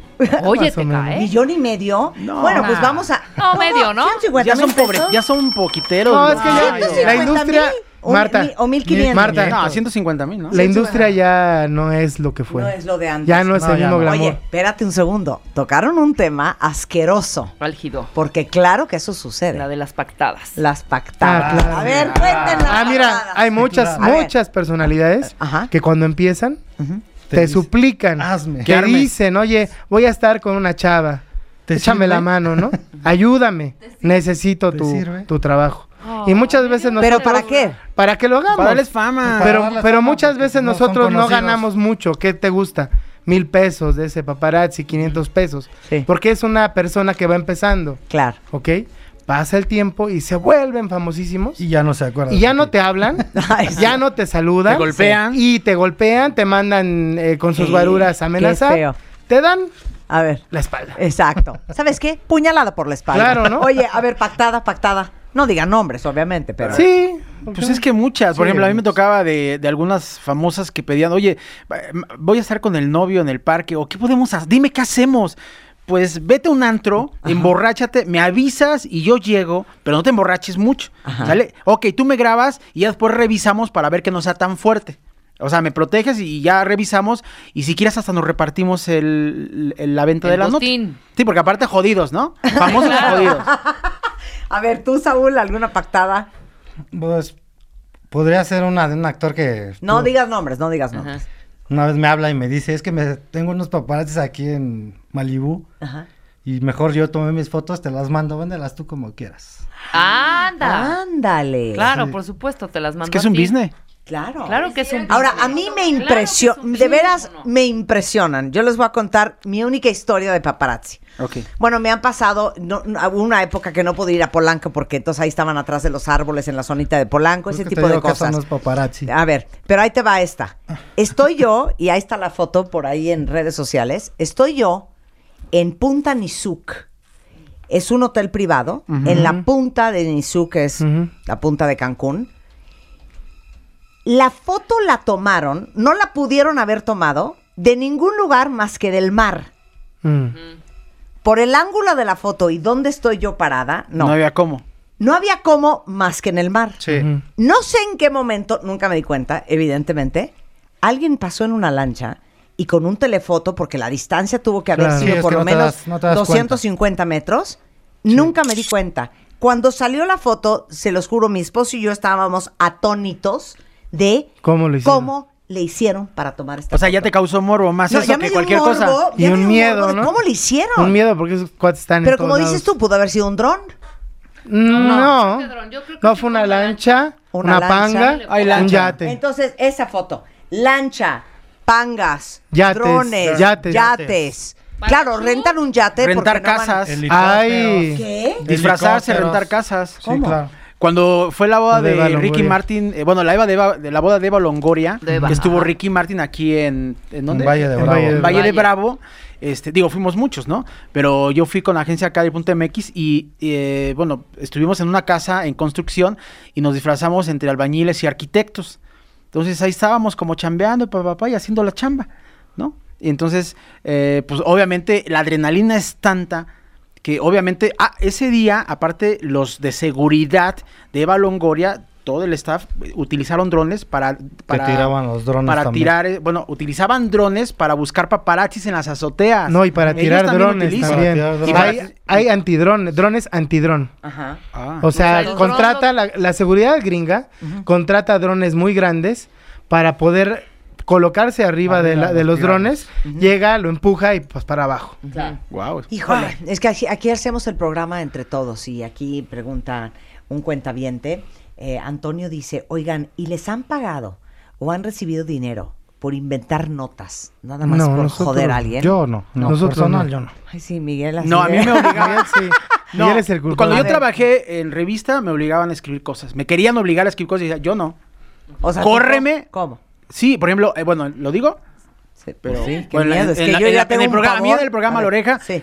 Eh, ciertas personas de la redacción me llegaban a decir, oye, es que hay que hacer esta nota así, así, decir, y esta, oye, pero es que no. Entonces, yo, tra yo traía la formación de noticias porque yo hice mucho tiempo Claro, eso es un noticias. invento, ¿no? Es un invento. Dije- yo, le dije, yo, yo le dije al productor, si quieres, córreme. Yo no lo hago. todos, son Sí. notas Punto. Oye, tengo te un nombre, no de, no de embalde, tengo, o sea, perdón, tengo el nombre y mi, y, por ejemplo, Miguel Ángel Pérez Merchant, perdón, pues tengo que defender Claro. mi Tu tale- reputación, obvio. claro. Obvio.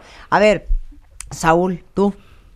Mm, yo creo que para mí sería, gracias a la investigación de mi ex jefa Jessica Sanz, que ya estuvo Ay, aquí claro, también la en el Jessie, lo máximo. Fue que encontramos al hermanito de Luis Miguel en Guadalajara.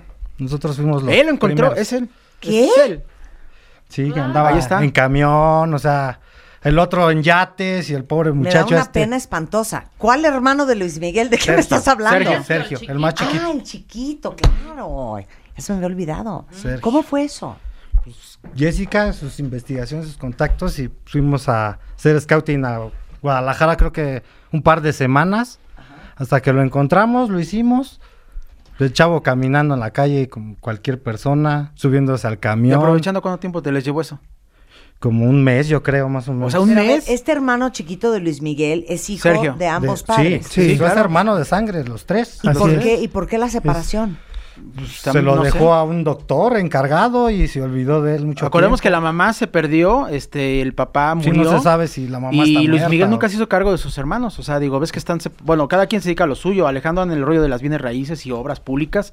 Eh, Luis Miguel agarró su camino y nunca vieron por Sergio. Y Sergio tiene como un resentimiento con ellos. Tan es así que cuando lo cacharon, él vive como un vil mortal ahí, se sube a los Sí, camiones. O sea, lo hicimos en pobre para que dentro del entiendas. camión. todo. Es el hermano pobre y olvidado. incómodo. bueno, incómodo. ¿El incómodo? Yo creo que los Y mandó a esa volar, parte es el que más se parece a Luis Miguel, El ¿eh? que más tiene Nada más que está chiquitito. guapito, claro, se parece mucho. O sea, quien lo ve en la calle sabe Parece que es hermano de Luis Miguel. Sí, es el que Sí. más se parece. ¿Pero con quién creció este niño? Con un doctor.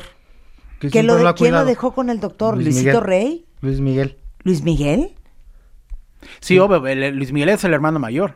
Sí. Y... Cuando muere el papá Estoy y cuando tristísima muere. con la historia. Que Oigan, bueno, que no se sabe si la mamá está muerta o ¿y, no y por está. qué en vez de estar investigando babosadas, por qué no investigan dónde está la mamá de Luis Miguel? Pues sí, sí se ha investigado, hecho, pero... se ha investigado, no, Italia, ¿no? nadie da De nada. hecho, Jessica se fue a Italia a Mazacarrara, donde... Mazacarrara. Luis Miguel es la figura eh, en México que más paparazzi, que más centro claro. ha tenido. Lo es y lo será. Más que- enigmática, ¿no? Sí, Digamos, claro. la es un mito viviente, ¿no? Es una es que leyenda les voy a viviente. decir una cosa. Bueno, se apagó el ¿Como Luis hace Miguel? unos meses. Como Ay, Luis te gusta, Miguel. te gusta. O sea, yo creo que no voy a un concierto de Luis Miguel hace 15 años. O sea, no creas que, viene a auditorio Eso no indica que no te guste. Porque No. es lo mismo. Me parece talentosísimo. Y yo creo que con Claro. Luis Miguel no hay dos, ¿eh? Sí, sí. Es el Sinatra mexicano. No, Para mí es el Sinatra o sea, la- mexicano. La voz de Luis Miguel, eso, eso es fuera de serie. ¿Cuál es tu historia más significativa? Eh, Se me fue la bueno, mira, yo tengo una historia con Juan Gabriel muy simpática. eh, estando en la revista TV y Novelas, nos comisionaron a un buen amigo, Iván, y este amiga, a seguirlo, ¿no? Para ver qué información hay dentro de sus giras extensas y, y triunfadoras de- del Divo de Juárez. Y bueno, al principio se hospedaba en un hotel que está enfrente del Ángel de la Independencia. Después, días, días después nos, nos dimos cuenta que utilizaba una estrategia. Se hospedaba en ese hotel para despistar a todos los medios, todos los paparazzis que fueran tras de él. A partir del segundo día, el señor se quedaba en un hotel boutique muy chico, a media cuadra de ahí. O sea, para que nadie lo molestara. Y hacía parrandas, eh, eh, captamos a Dulce incluso este, yendo a cenar. Él pedía de un restaurante que estaba a unos pasos, pedía su champán, pedía su comida, hacía sus fiestas. Bueno, un día este, se me ocurre ahí mucha prostitución en esas calles y de repente unos eh, de los conocidos como chichifos empiezan a, a pelear. Hombres. Sí, sí, sí. prostitutos. Entonces agarra uno, golpea a otro y cae al suelo. Y ahí se me prende el foco y voy a, voy a este, eh, así a, a buscar una patrulla, ¿no? De inmediato. Y le digo, ya sabe qué, pues pasó algo así, creo que está muy grave esta persona. Regreso yo a mi lugar y digamos, entre el- ahora sí que entre los árboles, Juan Gabriel, nadie ahora sí que aguanta lo que es la curiosidad, sale Juan Gabriel en, el balcón en bata, como nadie lo había hecho en ese momento. No, pues ahí lo hicimos, Iván y yo. Trisquiles, trisquiles, lo hicimos. trisquiles, trisquiles. Sí, claro. Oigan, muchas gracias por venir y por compartir. No, a ti Yo por sé que para muchos de ustedes que los están escuchando, tanto a Miguel como a Luis como a Saúl, pues es un tema súper controvertido y bien difícil. Lo chistoso es que creo que eh, muchos de los que escriben, ¿no? Cuando están en un aeropuerto, no pueden evitar comprar una de las revistas para las cuales ustedes trabajan, ¿no? Exacto. ¿No? Claro. Si mientras haya consumidores, hay quien fabrica Hay esto. paparazzis. Exacto. Somos- Ahora sí pues, que el que esté libre de pecado que tire la primera piedra, Que suelte ¿no? el primer y si clic. vemos unos que no compramos revistas de chismes, ¿no? Claro. Pero, hay, pero como tú dices, ¿no? Tiran 750 mil, 800 mil, o sea, el tiraje es enorme porque el consumo es impresionante. Y yo les agradezco por venir a compartir todas sus historias. Este, y bueno, simplemente porque son personas, los queremos y les damos un agradecimiento por estar. No, gracias a ti, a. No, muchas gracias. Un placer. Este, eh, son Luis Veloz, Miguel Ángel Pérez Merchant y Saúl Díaz González. El Cristo de Iztapalapa. Esto es lo mejor que he oído. es lo mejor que he oído en mi vida. No, muchísimas gracias a los A tres ti, por Marta, venir, ¿eh? Sensacional. Gracias. Estás escuchando lo mejor de Marta de Baile. Lo mejor de Marta de Baile. Regresamos. Todos tenemos una historia que contar y un pasado que manejar. Un pasado que manejar. La forma en la que cada uno de nosotros nos contamos nuestra propia historia es lo que hace la diferencia. Aprendamos a coleccionar lecciones y no coleccionar fracasos. Estás escuchando lo mejor de Marta de Baile. Regresamos. A ver, para todos los cuentavientes que se sienten igual de emocionados que yo por ver La Casa de las Flores, es la nueva serie original de humor negro de Netflix y hoy se estrena. Esa es parte de la razón por la cual traemos a la gran Verónica Castro en la portada de la revista MOA, jugando con nosotros a mamita querida, mala, narcisista y ausente. eh, porque es el gran regreso a la televisión de Verónica Castro. Y justamente en la entrevista que le hicimos para la revista MOA de este mes de agosto, nos contó, cosa de que lea la entrevista, cómo acabó ella diciéndole sí a Manolo Caro, porque Manolo Caro es director y creador de esta serie y pareciera que nos leyó la mente porque cuántos de nosotros no conocíamos a la típica familia que hace todo por lavar los trapitos en casa y tapar el sol con un dedo y mantener su estatus social y aparentar lo que no son con tal de verse como la familia perfecta, es la verdad. Y es una comedia bastante clever y original. Este Netflix una vez más está rompiendo todos los estereotipos sociales que poco ayudan, empezando por dejar atrás la típica familia telenovelesca a la que estamos acostumbrados. Y bueno, hoy van a ver el regreso a la tele de Verónica Castro, pero también de Cecilia Suárez, va a estar Aislinn Derbez, este, bueno, va a estar espectacular hoy por Netflix, La Casa de las Flores. Oigan, cuentavientes, ya no falta nada eh, para esta conferencia el 30 de agosto aquí en la Ciudad de México. Qué alegría todos los que ya me escribieron, que ya tienen sus boletos. Es una conferencia que voy a dar especialmente para todos ustedes, que de verdad quieren seguir aprendiendo y quieren seguir entendiendo y quieren ver cómo hacerle para tener la vida que quieren.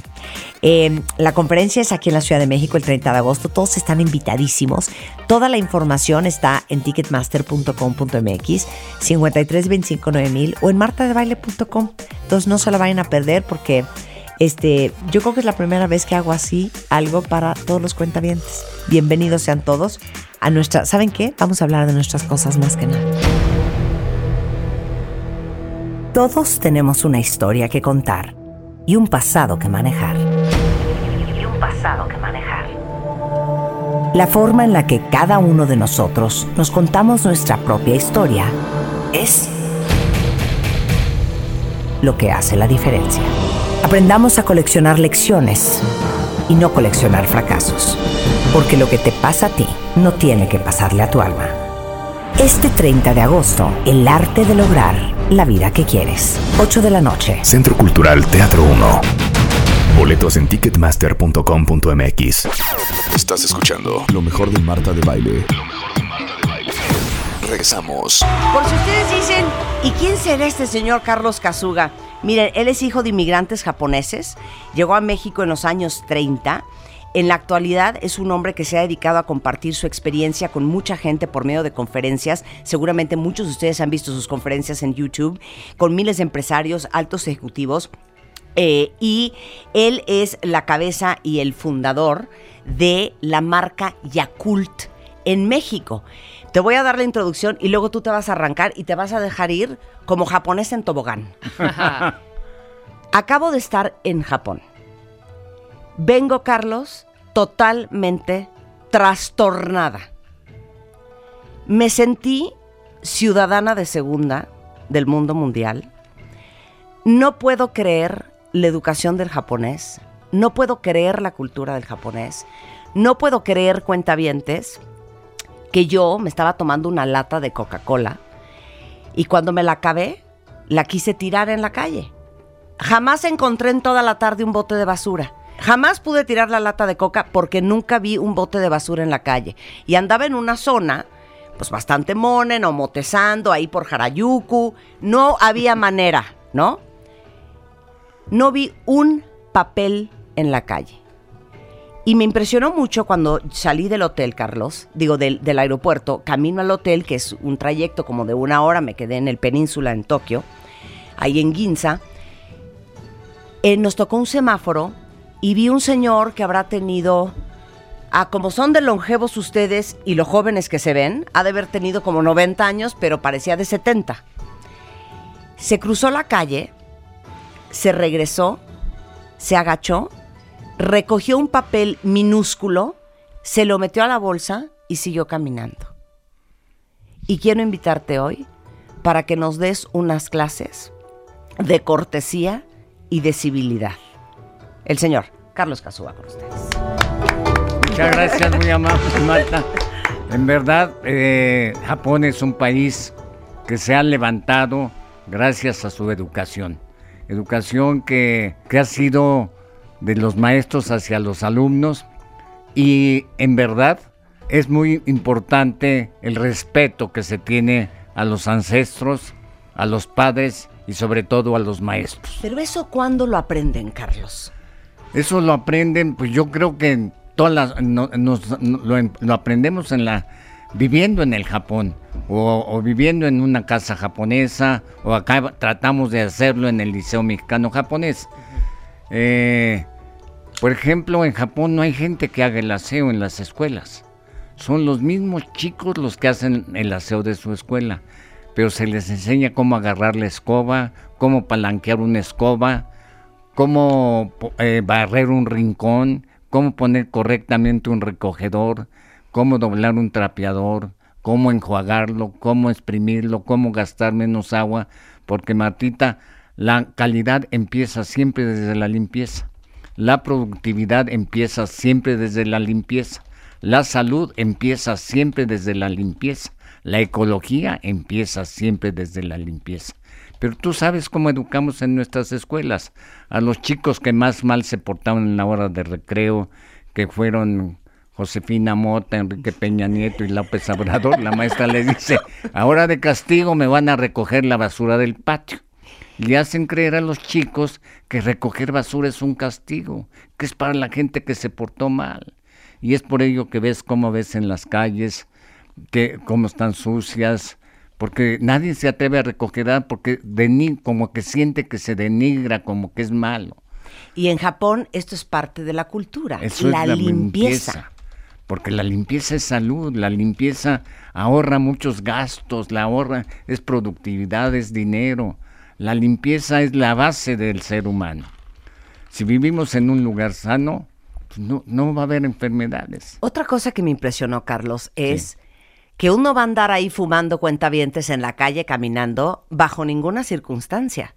O sea, hay espacios en donde hay un cenicerio comunitario eh, cada ciertas cuadras y uno se para ahí, fuma su cigarro, lo apaga y continúa caminando. Así es. No vi colillas de cigarro en un arbusto, en la banqueta, en la orilla de la calle, absolutamente jamás. Hay zonas específicas en las avenidas, en, las, en, en los barrios, donde tienes que ir ahí a sacar tu cigarrito, prenderlo y fumarlo.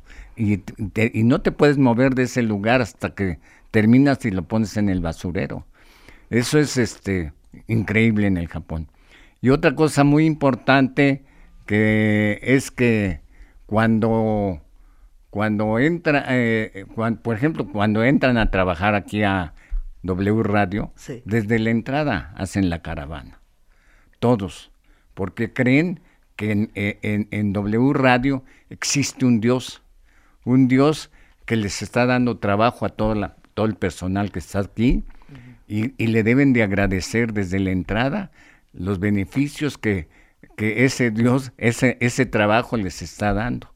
Y ahí empieza un respeto increíble de creer que en tu escuela hay un Dios, de que ese es del shintoísmo, Sí. que en tu, en tu casa hay un Dios, que, este, que en tu trabajo hay un Dios.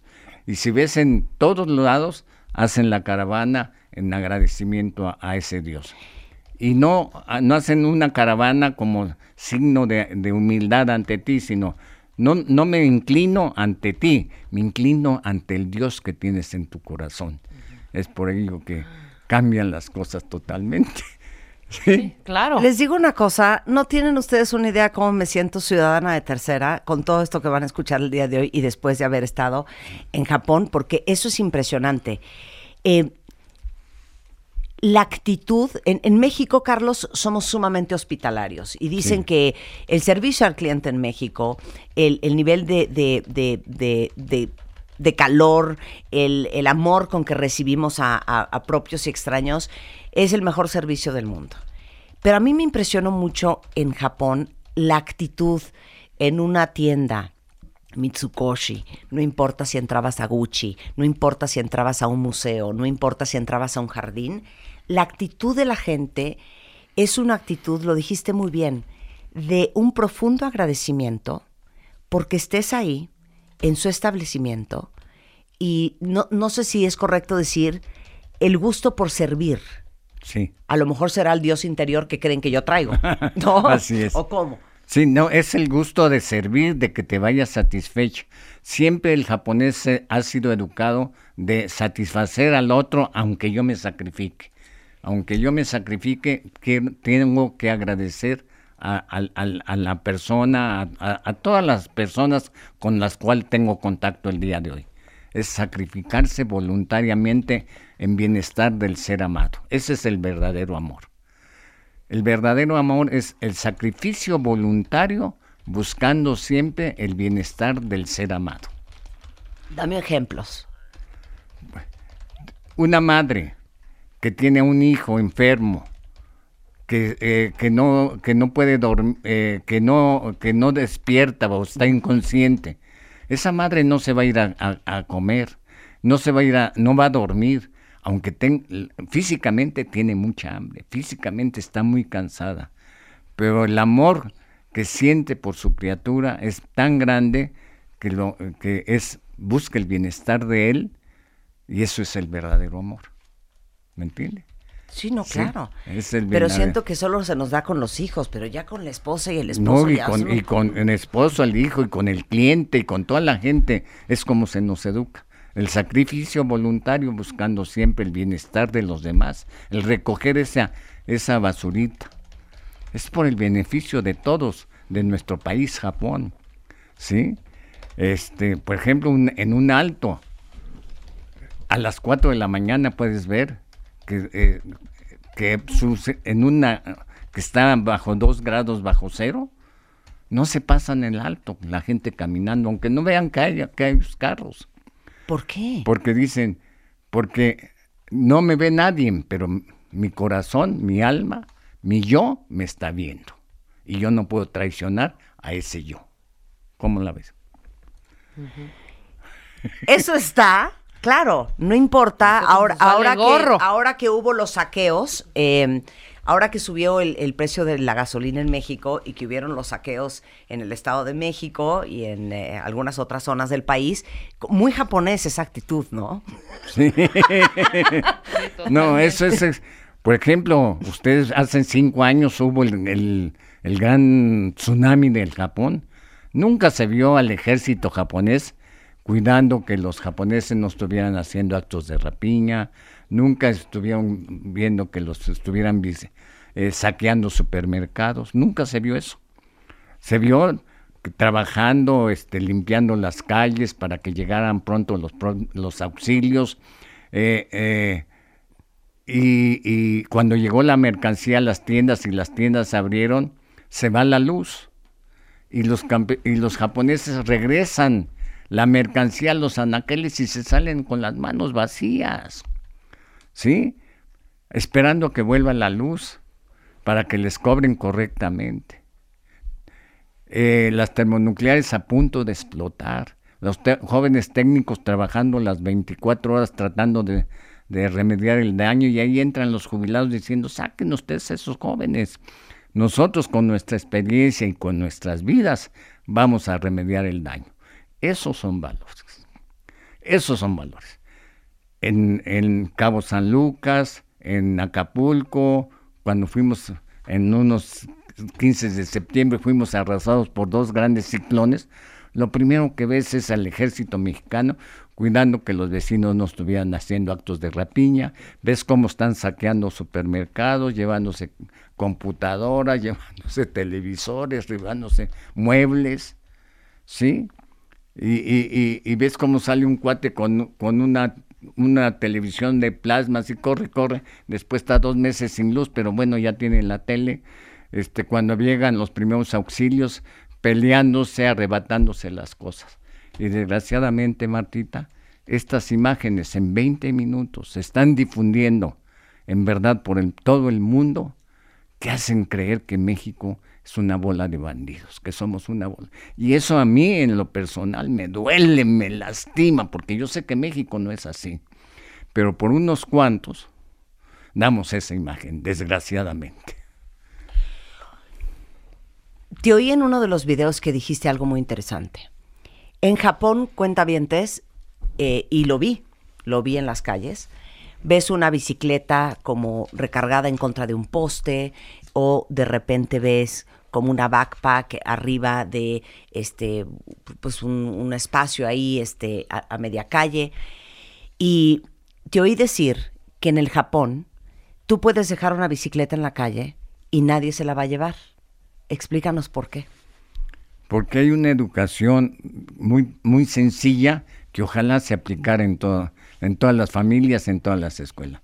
El que si no es tuyo, debe ser de alguien. Si no son tus crayones, deben ser de alguien. Si no es tu baloncito, mi amigo, deben ser de alguien. Si en el baño de la universidad te encuentras una cartera, un reloj, un celular y no son tuyos, pues deben ser de alguien. Si en la fiesta de fin de año de, W Radio se encuentran a una señora y no es suya, pues debe ser de alguien, ¿no?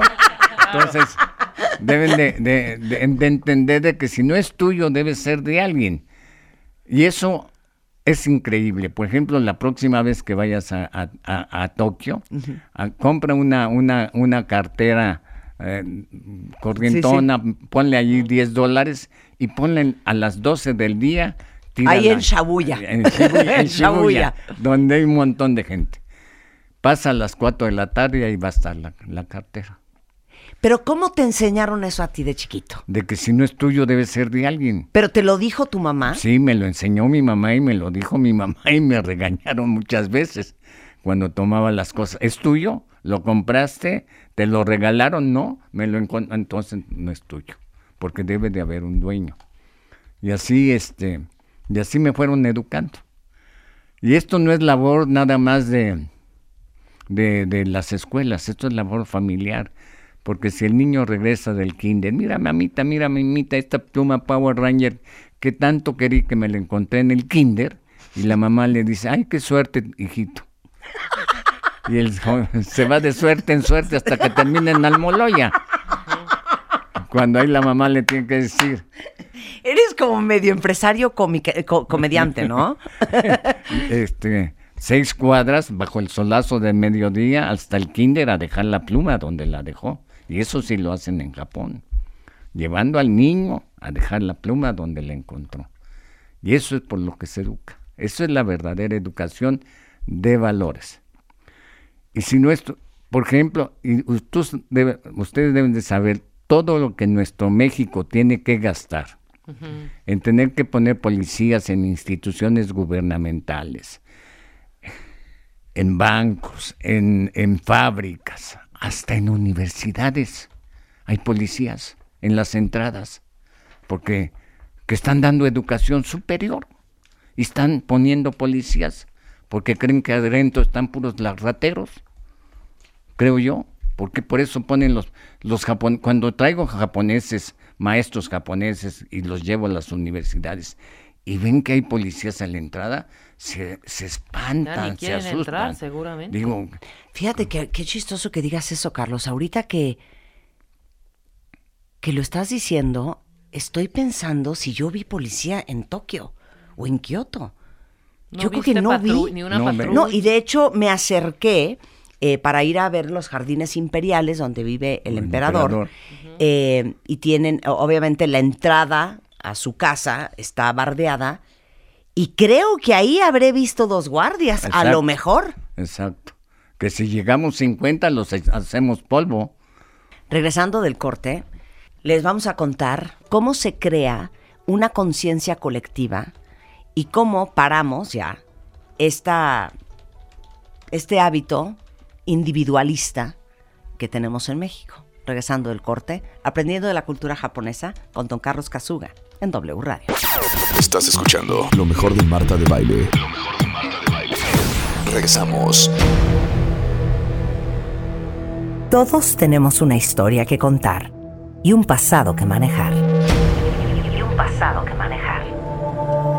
La forma en la que cada uno de nosotros nos contamos nuestra propia historia es lo que hace la diferencia. Aprendamos a coleccionar lecciones y no coleccionar fracasos.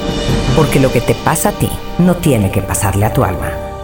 Este 30 de agosto, el arte de lograr la vida que quieres. 8 de la noche. Centro Cultural Teatro 1. Boletos en ticketmaster.com.mx. Estás escuchando lo mejor de Marta de Baile. Regresamos. Me da una alegría que la, que, la audiencia, todos ustedes cuentamientos, están con el ojo cuadrado, porque no saben la ilusión que tenía de hacer este programa. Les conté cuando regresé de Asia que mi primera vez en Japón me dejó verdaderamente trastornada y que era algo que quería que supieran todos eh, los que no han tenido la oportunidad de ir, porque hay tanto que aprender de la cultura japonesa y por eso decidimos invitar el día de hoy a Carlos Kazuga, mexicano, eh, que lleva muchos años en México, pero que es originario del Japón, para que nos explicara por qué los japoneses son como son y por qué son tan educados y por qué no hay basura en la calle y, y por qué tienen esa, esa disciplina laboral. Y ahorita estamos hablando de la parte del trabajo. Los salarios en una empresa del patrón con respecto a los empleados. Mira, este, las empresas en Japón se entienden como un, un- un ser humano. O sea, para empezar, primero eh, que eh, cuando estamos organizando la empresa es un enamoramiento, se entiende como que es un enamoramiento, donde hay que, todo se nos parece fácil, Sensacional. sensacional. Cuando firmamos el acta constitutiva es el acta de matrimonio. Cuando en un local empezamos a poner la maquinaria, los implementos, es el embarazo. Cuando invitamos al presidente municipal a cortar el listón y, al cura a echar agua bendita, es el nacimiento del bebito empresa. Y los tres primeros años, en verdad, em- jóvenes empresarios, hay que trabajar las 24 horas del día al pendiente para que este bebito crezca lo más sano y, fuerte posible. Después del cuarto año es cuando tienes que llevar todo tu personal a la educación, a los cursos, a la capacitación, a los viajes, a las nuevas eh, eh, instalaciones, a, a nueva tecnología. Hasta los 20 años, los empresarios japoneses no le sacamos un solo peso a la empresa. Todo es inversión tras inversión. Por eso las empresas japonesas llegan a ser tan grandes, porque no se le saca un solo peso a la empresa hasta los 20 años que llega la mayoría de edad. Mientras, ¿de qué vivimos los, los, lo- los, los que trabajamos en empresa? De un sueldo. De un sueldo que se entiende moralmente, es una regla moral. De 1 a 7. Ajá. De 1 a 7. Si yo no puedo pagar más que mil pesos al de menor jerarquía, la empresa nada más me puede pagar a mí 7 mil. No me alcanzan, pues tengo que pensar cómo puedo pagar primero al de menor jerarquía 5 mil pesos para que a mí me puedan pagar ve- eh, 35 mil, 7 por 5, 35. ¿Cómo puedo pagar al de menor jerarquía 20 mil pesos para que a mí me puedan pagar 140 mil? Pues ya con 140 mil pesos puedo ir tranquilamente al- a W Radio, echarme un buen programa sin ninguna presión económica. Claro. ¿Sí? Claro. Pero ese, ese es, es como va. Por eso la- los trabajadores mexicanos que trabajen en empresas japonesas deben de entender que al principio es muy difícil. Es de uno, un mil, siete mil a uno. Pero deben de entender que, van que se va creciendo como en la empresa. A los 20 años, bueno, en- los repartos de utilidades son fabulosos. A los 20, pa- eh, año- a los 20 años, el reparto de, de- de dividendos a los socios es increíble. Y por eso oh, las empresas japonesas crecen, crecen y crecen. Y mira, también se basan en, en los cuatro, en, en que no se dan premios por la puntualidad. La puntualidad, yo te con- contrato de que estés de, la, de las 8 a las, a las 6. Esa es la, la hora, tienes que llegar a las 8.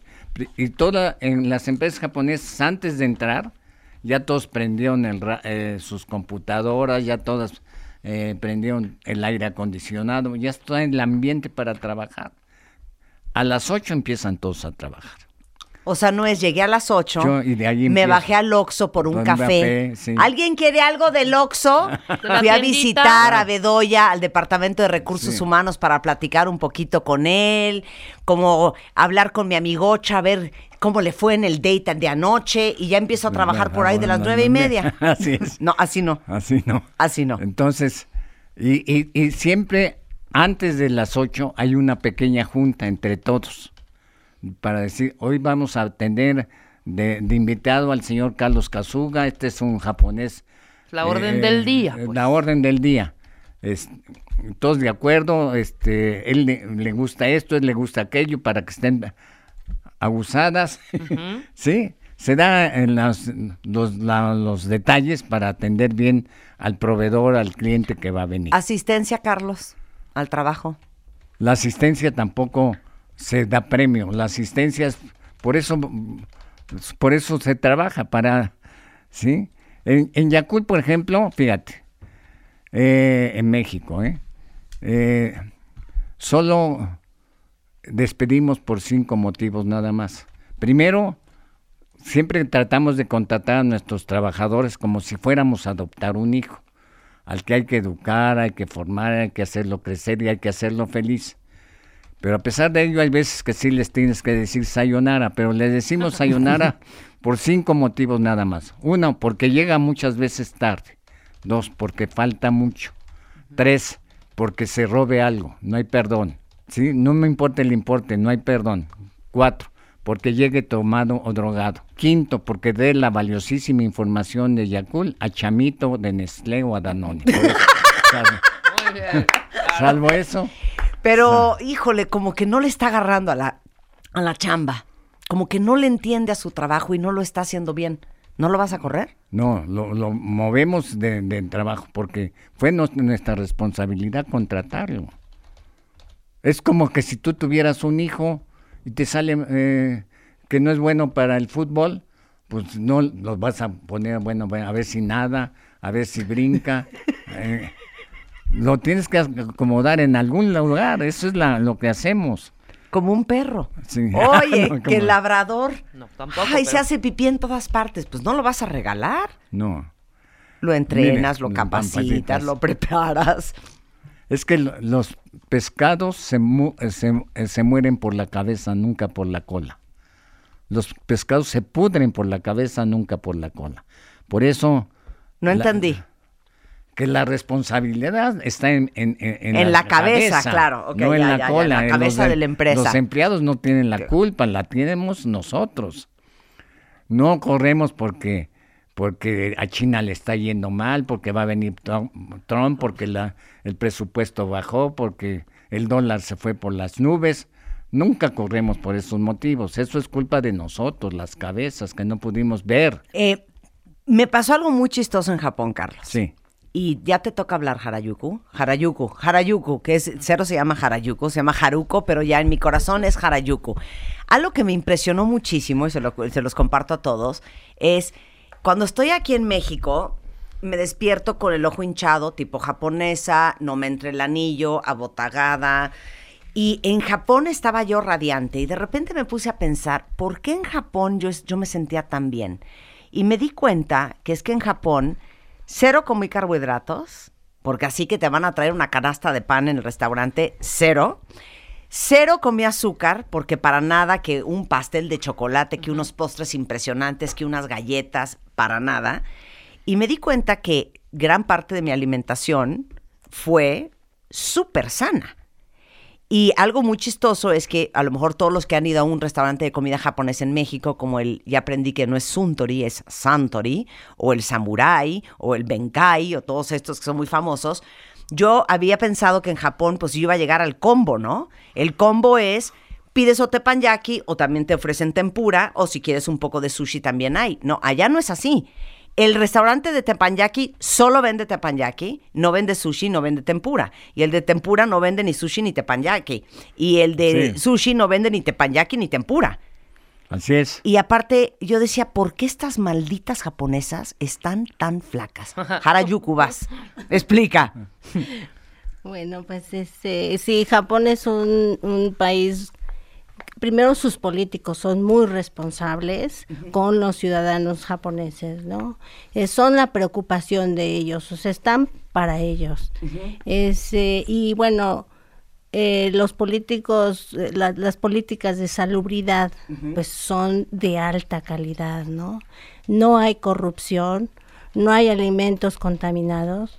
Este, entonces, todos los alimentos que hay son para nutrir al cerebro. O sea, postres, azúcar. Los postres pues, están reguladas, la, el azúcar, el nivel de azúcar está regulado en los postres para que la gente no consuma demasiada azúcar y entonces no, no engorde, ¿no? Igual que aquí, hija, qué chistoso. A ver, este, alimento chatarra. Bueno, los hay papas, Sí, claro. ¿verdad? Hay, Hay este, poquis, hay poquis. Hay poquis, hay chocolates, hay todo regulado por Japón, o sea, por los niveles de azúcar. Este, pero eh, el, eh, eh, eh, ¿cómo le puedo decir? El alimento es altamente nutritivo. O sea, lo que se come es verdaderamente porque se va a ir al cerebro y el cerebro va a funcionar. O sea, me decía en el corte, los niños japoneses piensan también porque desde muy chiquitos están muy bien alimentados. Así es. O sea, algas. arroz blanco, este salmón eh, a la plancha, Sí. eh, le ponen espinacas, tantito huevo, entonces es verdaderamente balanceada la, la, la eh, dieta de los niños, ¿verdad? De verde, Sí, en el lunch todos los días, entonces claro que los niños van a, van a pensar mucho mejor, ¿no? El señor Kazuga tiene un proyecto muy importante en Acacoyagua, Chiapas, que yo este, afortunadamente apoyo en, en este proyecto. Y ahí les digo a las mamás de los niños chiquitos, ¿quién creen que sean más inteligentes, los niños mexicanos o los niños japoneses? Pues rápido dicen que los japoneses, ¿no? No, ellos sí comen bien. y comen de calidad. O sea, no nada más es comer bien, porque, este, por ejemplo, en escuelas eh, particulares aquí en México, ¿quién les hace el lunch? La muchacha, ¿no? ¿Y cómo se los hace?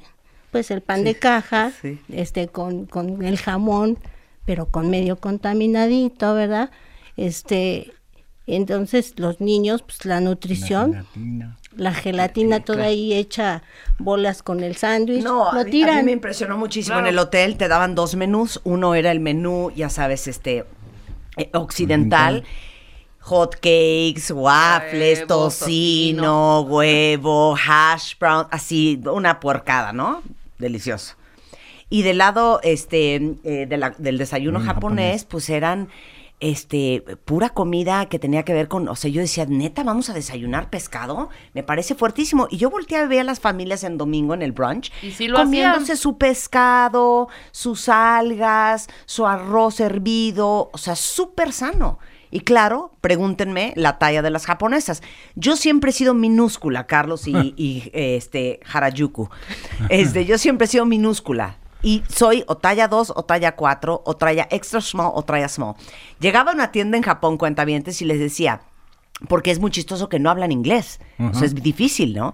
Entonces yo le decía, eh, this eh, is small for me. Entonces me decía, for you? Small no, large.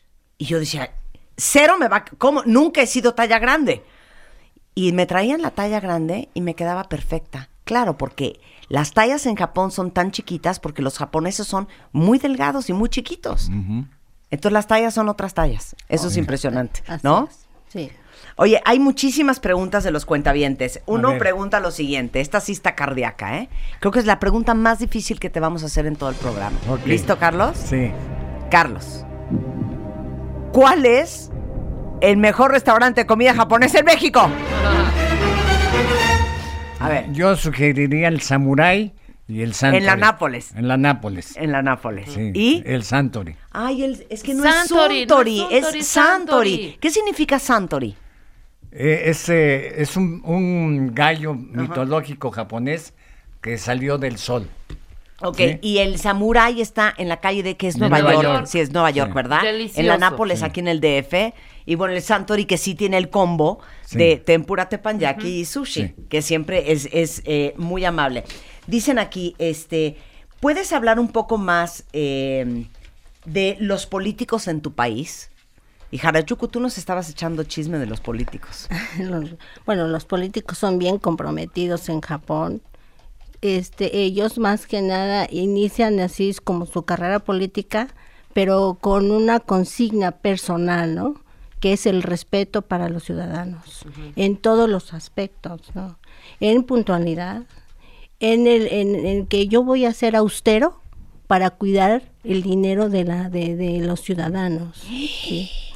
Eh, claro que entonces viajan en, en clase turista, este, eh, no van a las suites, no se van en primera clase. O sea, el, el, um, el ah, que es primer ministro de Japón Sí. No tiene un Air Force One. No, no tiene un, Air tiene Force un One. avión, sí, Un eso sí avión. tiene un avión, sí, un avión, sí, tiene. Sí. Sí, porque tiene que llevar periodistas, lleva claro. todo, todos los séquitos, ¿eh? Ministros más, Claro. invitados también. Pero cuidan, son austeros para cuidar el presupuesto de la gente. Sí, no Ah, se sí, llevan muy. a 400 diputados ni a nada, o sea, sí. Oye, aquí este me estoy acordando de una parte ya para terminar, Carlos, que dijiste en el video que me fascinó. Eran cuatro puntos. El bien hacer, el bien hacer, el bienestar y el bien tener. Explícanos eso. El bien ser. Eh, para tener éxito como ser humano en cualquier lugar se necesitan cuatro principios. Primero, el bien ser. El ser puntual, el ser austero, el ser disciplinado, el ser trabajador, el ser estudioso. El segundo punto es el bien hacer. Todo lo que hagas, hazlo bien desde un principio. Si te vas a levantarte, hazlo bien. Si te vas a bañar, hazlo bien. Si te vas a vestirte, hazlo bien. Si te vas a, a- a- a- vas a estudiar, hazlo bien. Si vas a trabajar, hazlo bien. Si vas a jugar fútbol, hazlo bien. Métele siete goles a Costa Rica Eso. a Uruguay. Y si este en la noche van a hacer el amor, también háganlo bien. Este y de- el cuarto, el, tercer paso es el bienestar, que es el, el- el sentirse bien, porque diste el, el día de hoy lo mejor de ti a todas las personas con las cuales tuviste contacto. El bien ser, el bien, el dar una sonrisa, una palmada, un consejo, un apoyo, es lo que te hace sentir un bienestar, te hace sentir feliz y ojalá terminemos todos los días antes de entrar a descansar a nuestras camas sintiendo este bienestar. Y las personas que siguen estos tres pasos del bien ser, bien ser, bienestar, tarde o temprano, llegan a tener el bien tener. Por favor, no busquen el tener rápido y fácil sin haberlo hecho bien y mucho menos sin sentirse bien. Porque de eso, como ustedes saben, ya están llenos los cerezos en México y ya no cabe otro chango más ahí. Ahora, de estos cuatro pasos, del bien ser, bien hacer, bienestar y que como resultado de ellos se llega al bien, al, al bien tener, el más importante de todos ellos es el, el- el del bien ser. El error que yo veo que tiene el sistema educativo nacional, señor Niño, eh, eh, de la Secretaría de Educación Pública y de muchas universidades, tanto públicas como privadas, es que se- solo se da educación de conocimientos. De lo que nos hace falta en nuestro México es dar educación de valores, educación formativa. ¿Sí? Nada más nos preocupamos por el 5, el 8, el 10 que estamos sacando en lengua nacional, en matemáticas, ciencias sociales, ciencias naturales, ya en las licenciaturas se preocupan por química, por física, por derecho, por cálculo, por contabilidad, biología o anatomía, pero si se fijan son puros conocimientos. De lo que adolece nuestro sistema educativo nacional es que no se da educación formativa, educación de valores. Y el error que ha tenido nuestra educación, para mi manera de ver, es que se ha, desde hace 45 años se da mucha educación por el tener, tener dinero. Y se nos olvidó totalmente de dar una educación de admirar y respetar al ser, al ser un buen locutor, al ser un buen profesionista, al ser un buen servidor social, a ellos se nos olvidó respetar, darles una educación de saber respetar al bien ser, nos, ha- nos hemos ido por el tener nada más.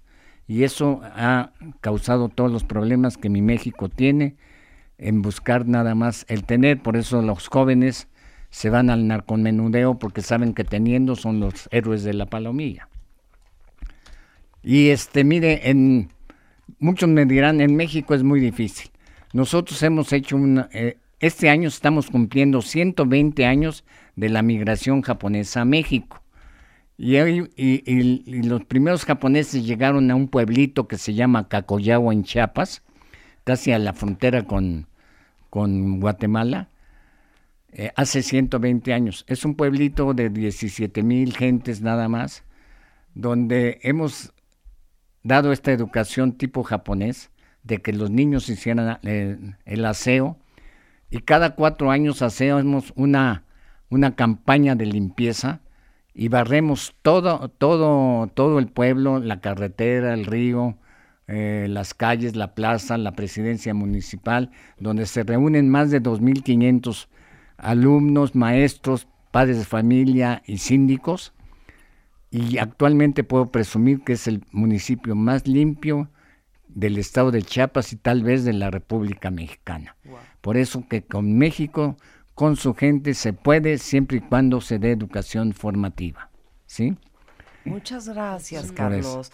De veras no sabes qué placer haberte escuchado, qué placer haberte tenido en el programa. Muchas gracias por venir. Yo a partir de hoy ya voy a hablar así como japonesa, con un tono mesurado, con una prudencia. Y te digo una cosa, ha sido una gran inspiración para todos los que te escuchamos el día de hoy a el bien ser Gracias. y al Gracias. bienestar, al bien hacer y espero que con eso nos dé como resultado pues un bien tener. Claro, claro. Muchas gracias, Carlos. Gracias, muy amable por la invitación, te lo agradezco mucho. Y a mi- al público que me, que me anima, que me orienta, muchas gracias. Luchemos todos por nuestro México, que México tiene todo para ser una gran nación. Necesita de ti, México. Muchas gracias, Carlos. Muchas gracias, Carlos. Gracias, Haruko. Un placer tenerte acá. Y es arroba Carlos Casuga en Twitter, por si lo quieren este, llenar de, de, de flores. O de- preguntas, De, orquídeas, de- dudas. De, preguntas, de dudas. O en Facebook es Carlos Casuga, la cabeza de Yakult en México. Gracias, Carlos. Oigan, cuentavientes, con esto nos vamos, pero no se vayan ustedes. Ahí viene, ahora sí que así las cosas. PM en W Radio con Ana Francisca Vega. Nosotros estamos de regreso el lunes en punto de las 10 de la mañana. Pásenla muy bien. Buen fin de semana. Adiós. And make her do a high handstand. And take your baby by the heel and do the next thing that you feel. We were so in phase in a dance all days. We were cool on craze. When I, and everyone we knew could believe, do, and sharing what was true. Oh, I said,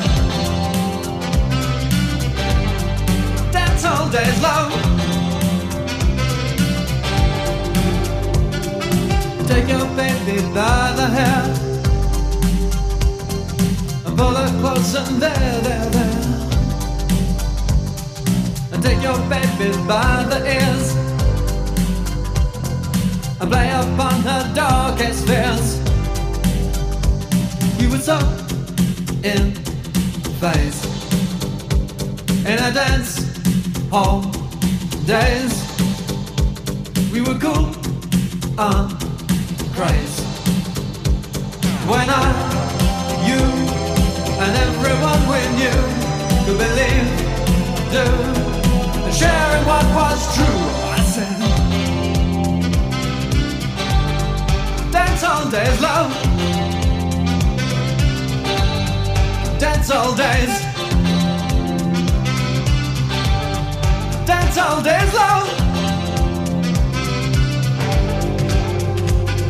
Take your baby by the wrist And in her mouth an amethyst And in her eyes two sapphires blue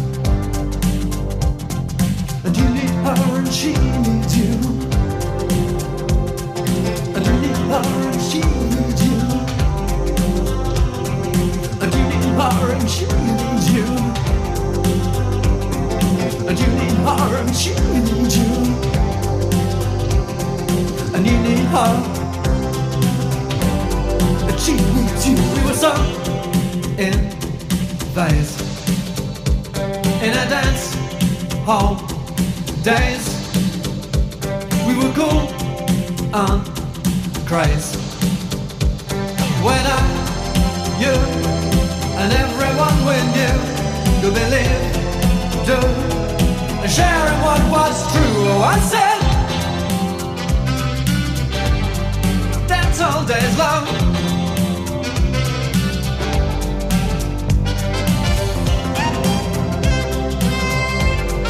That's all day's love.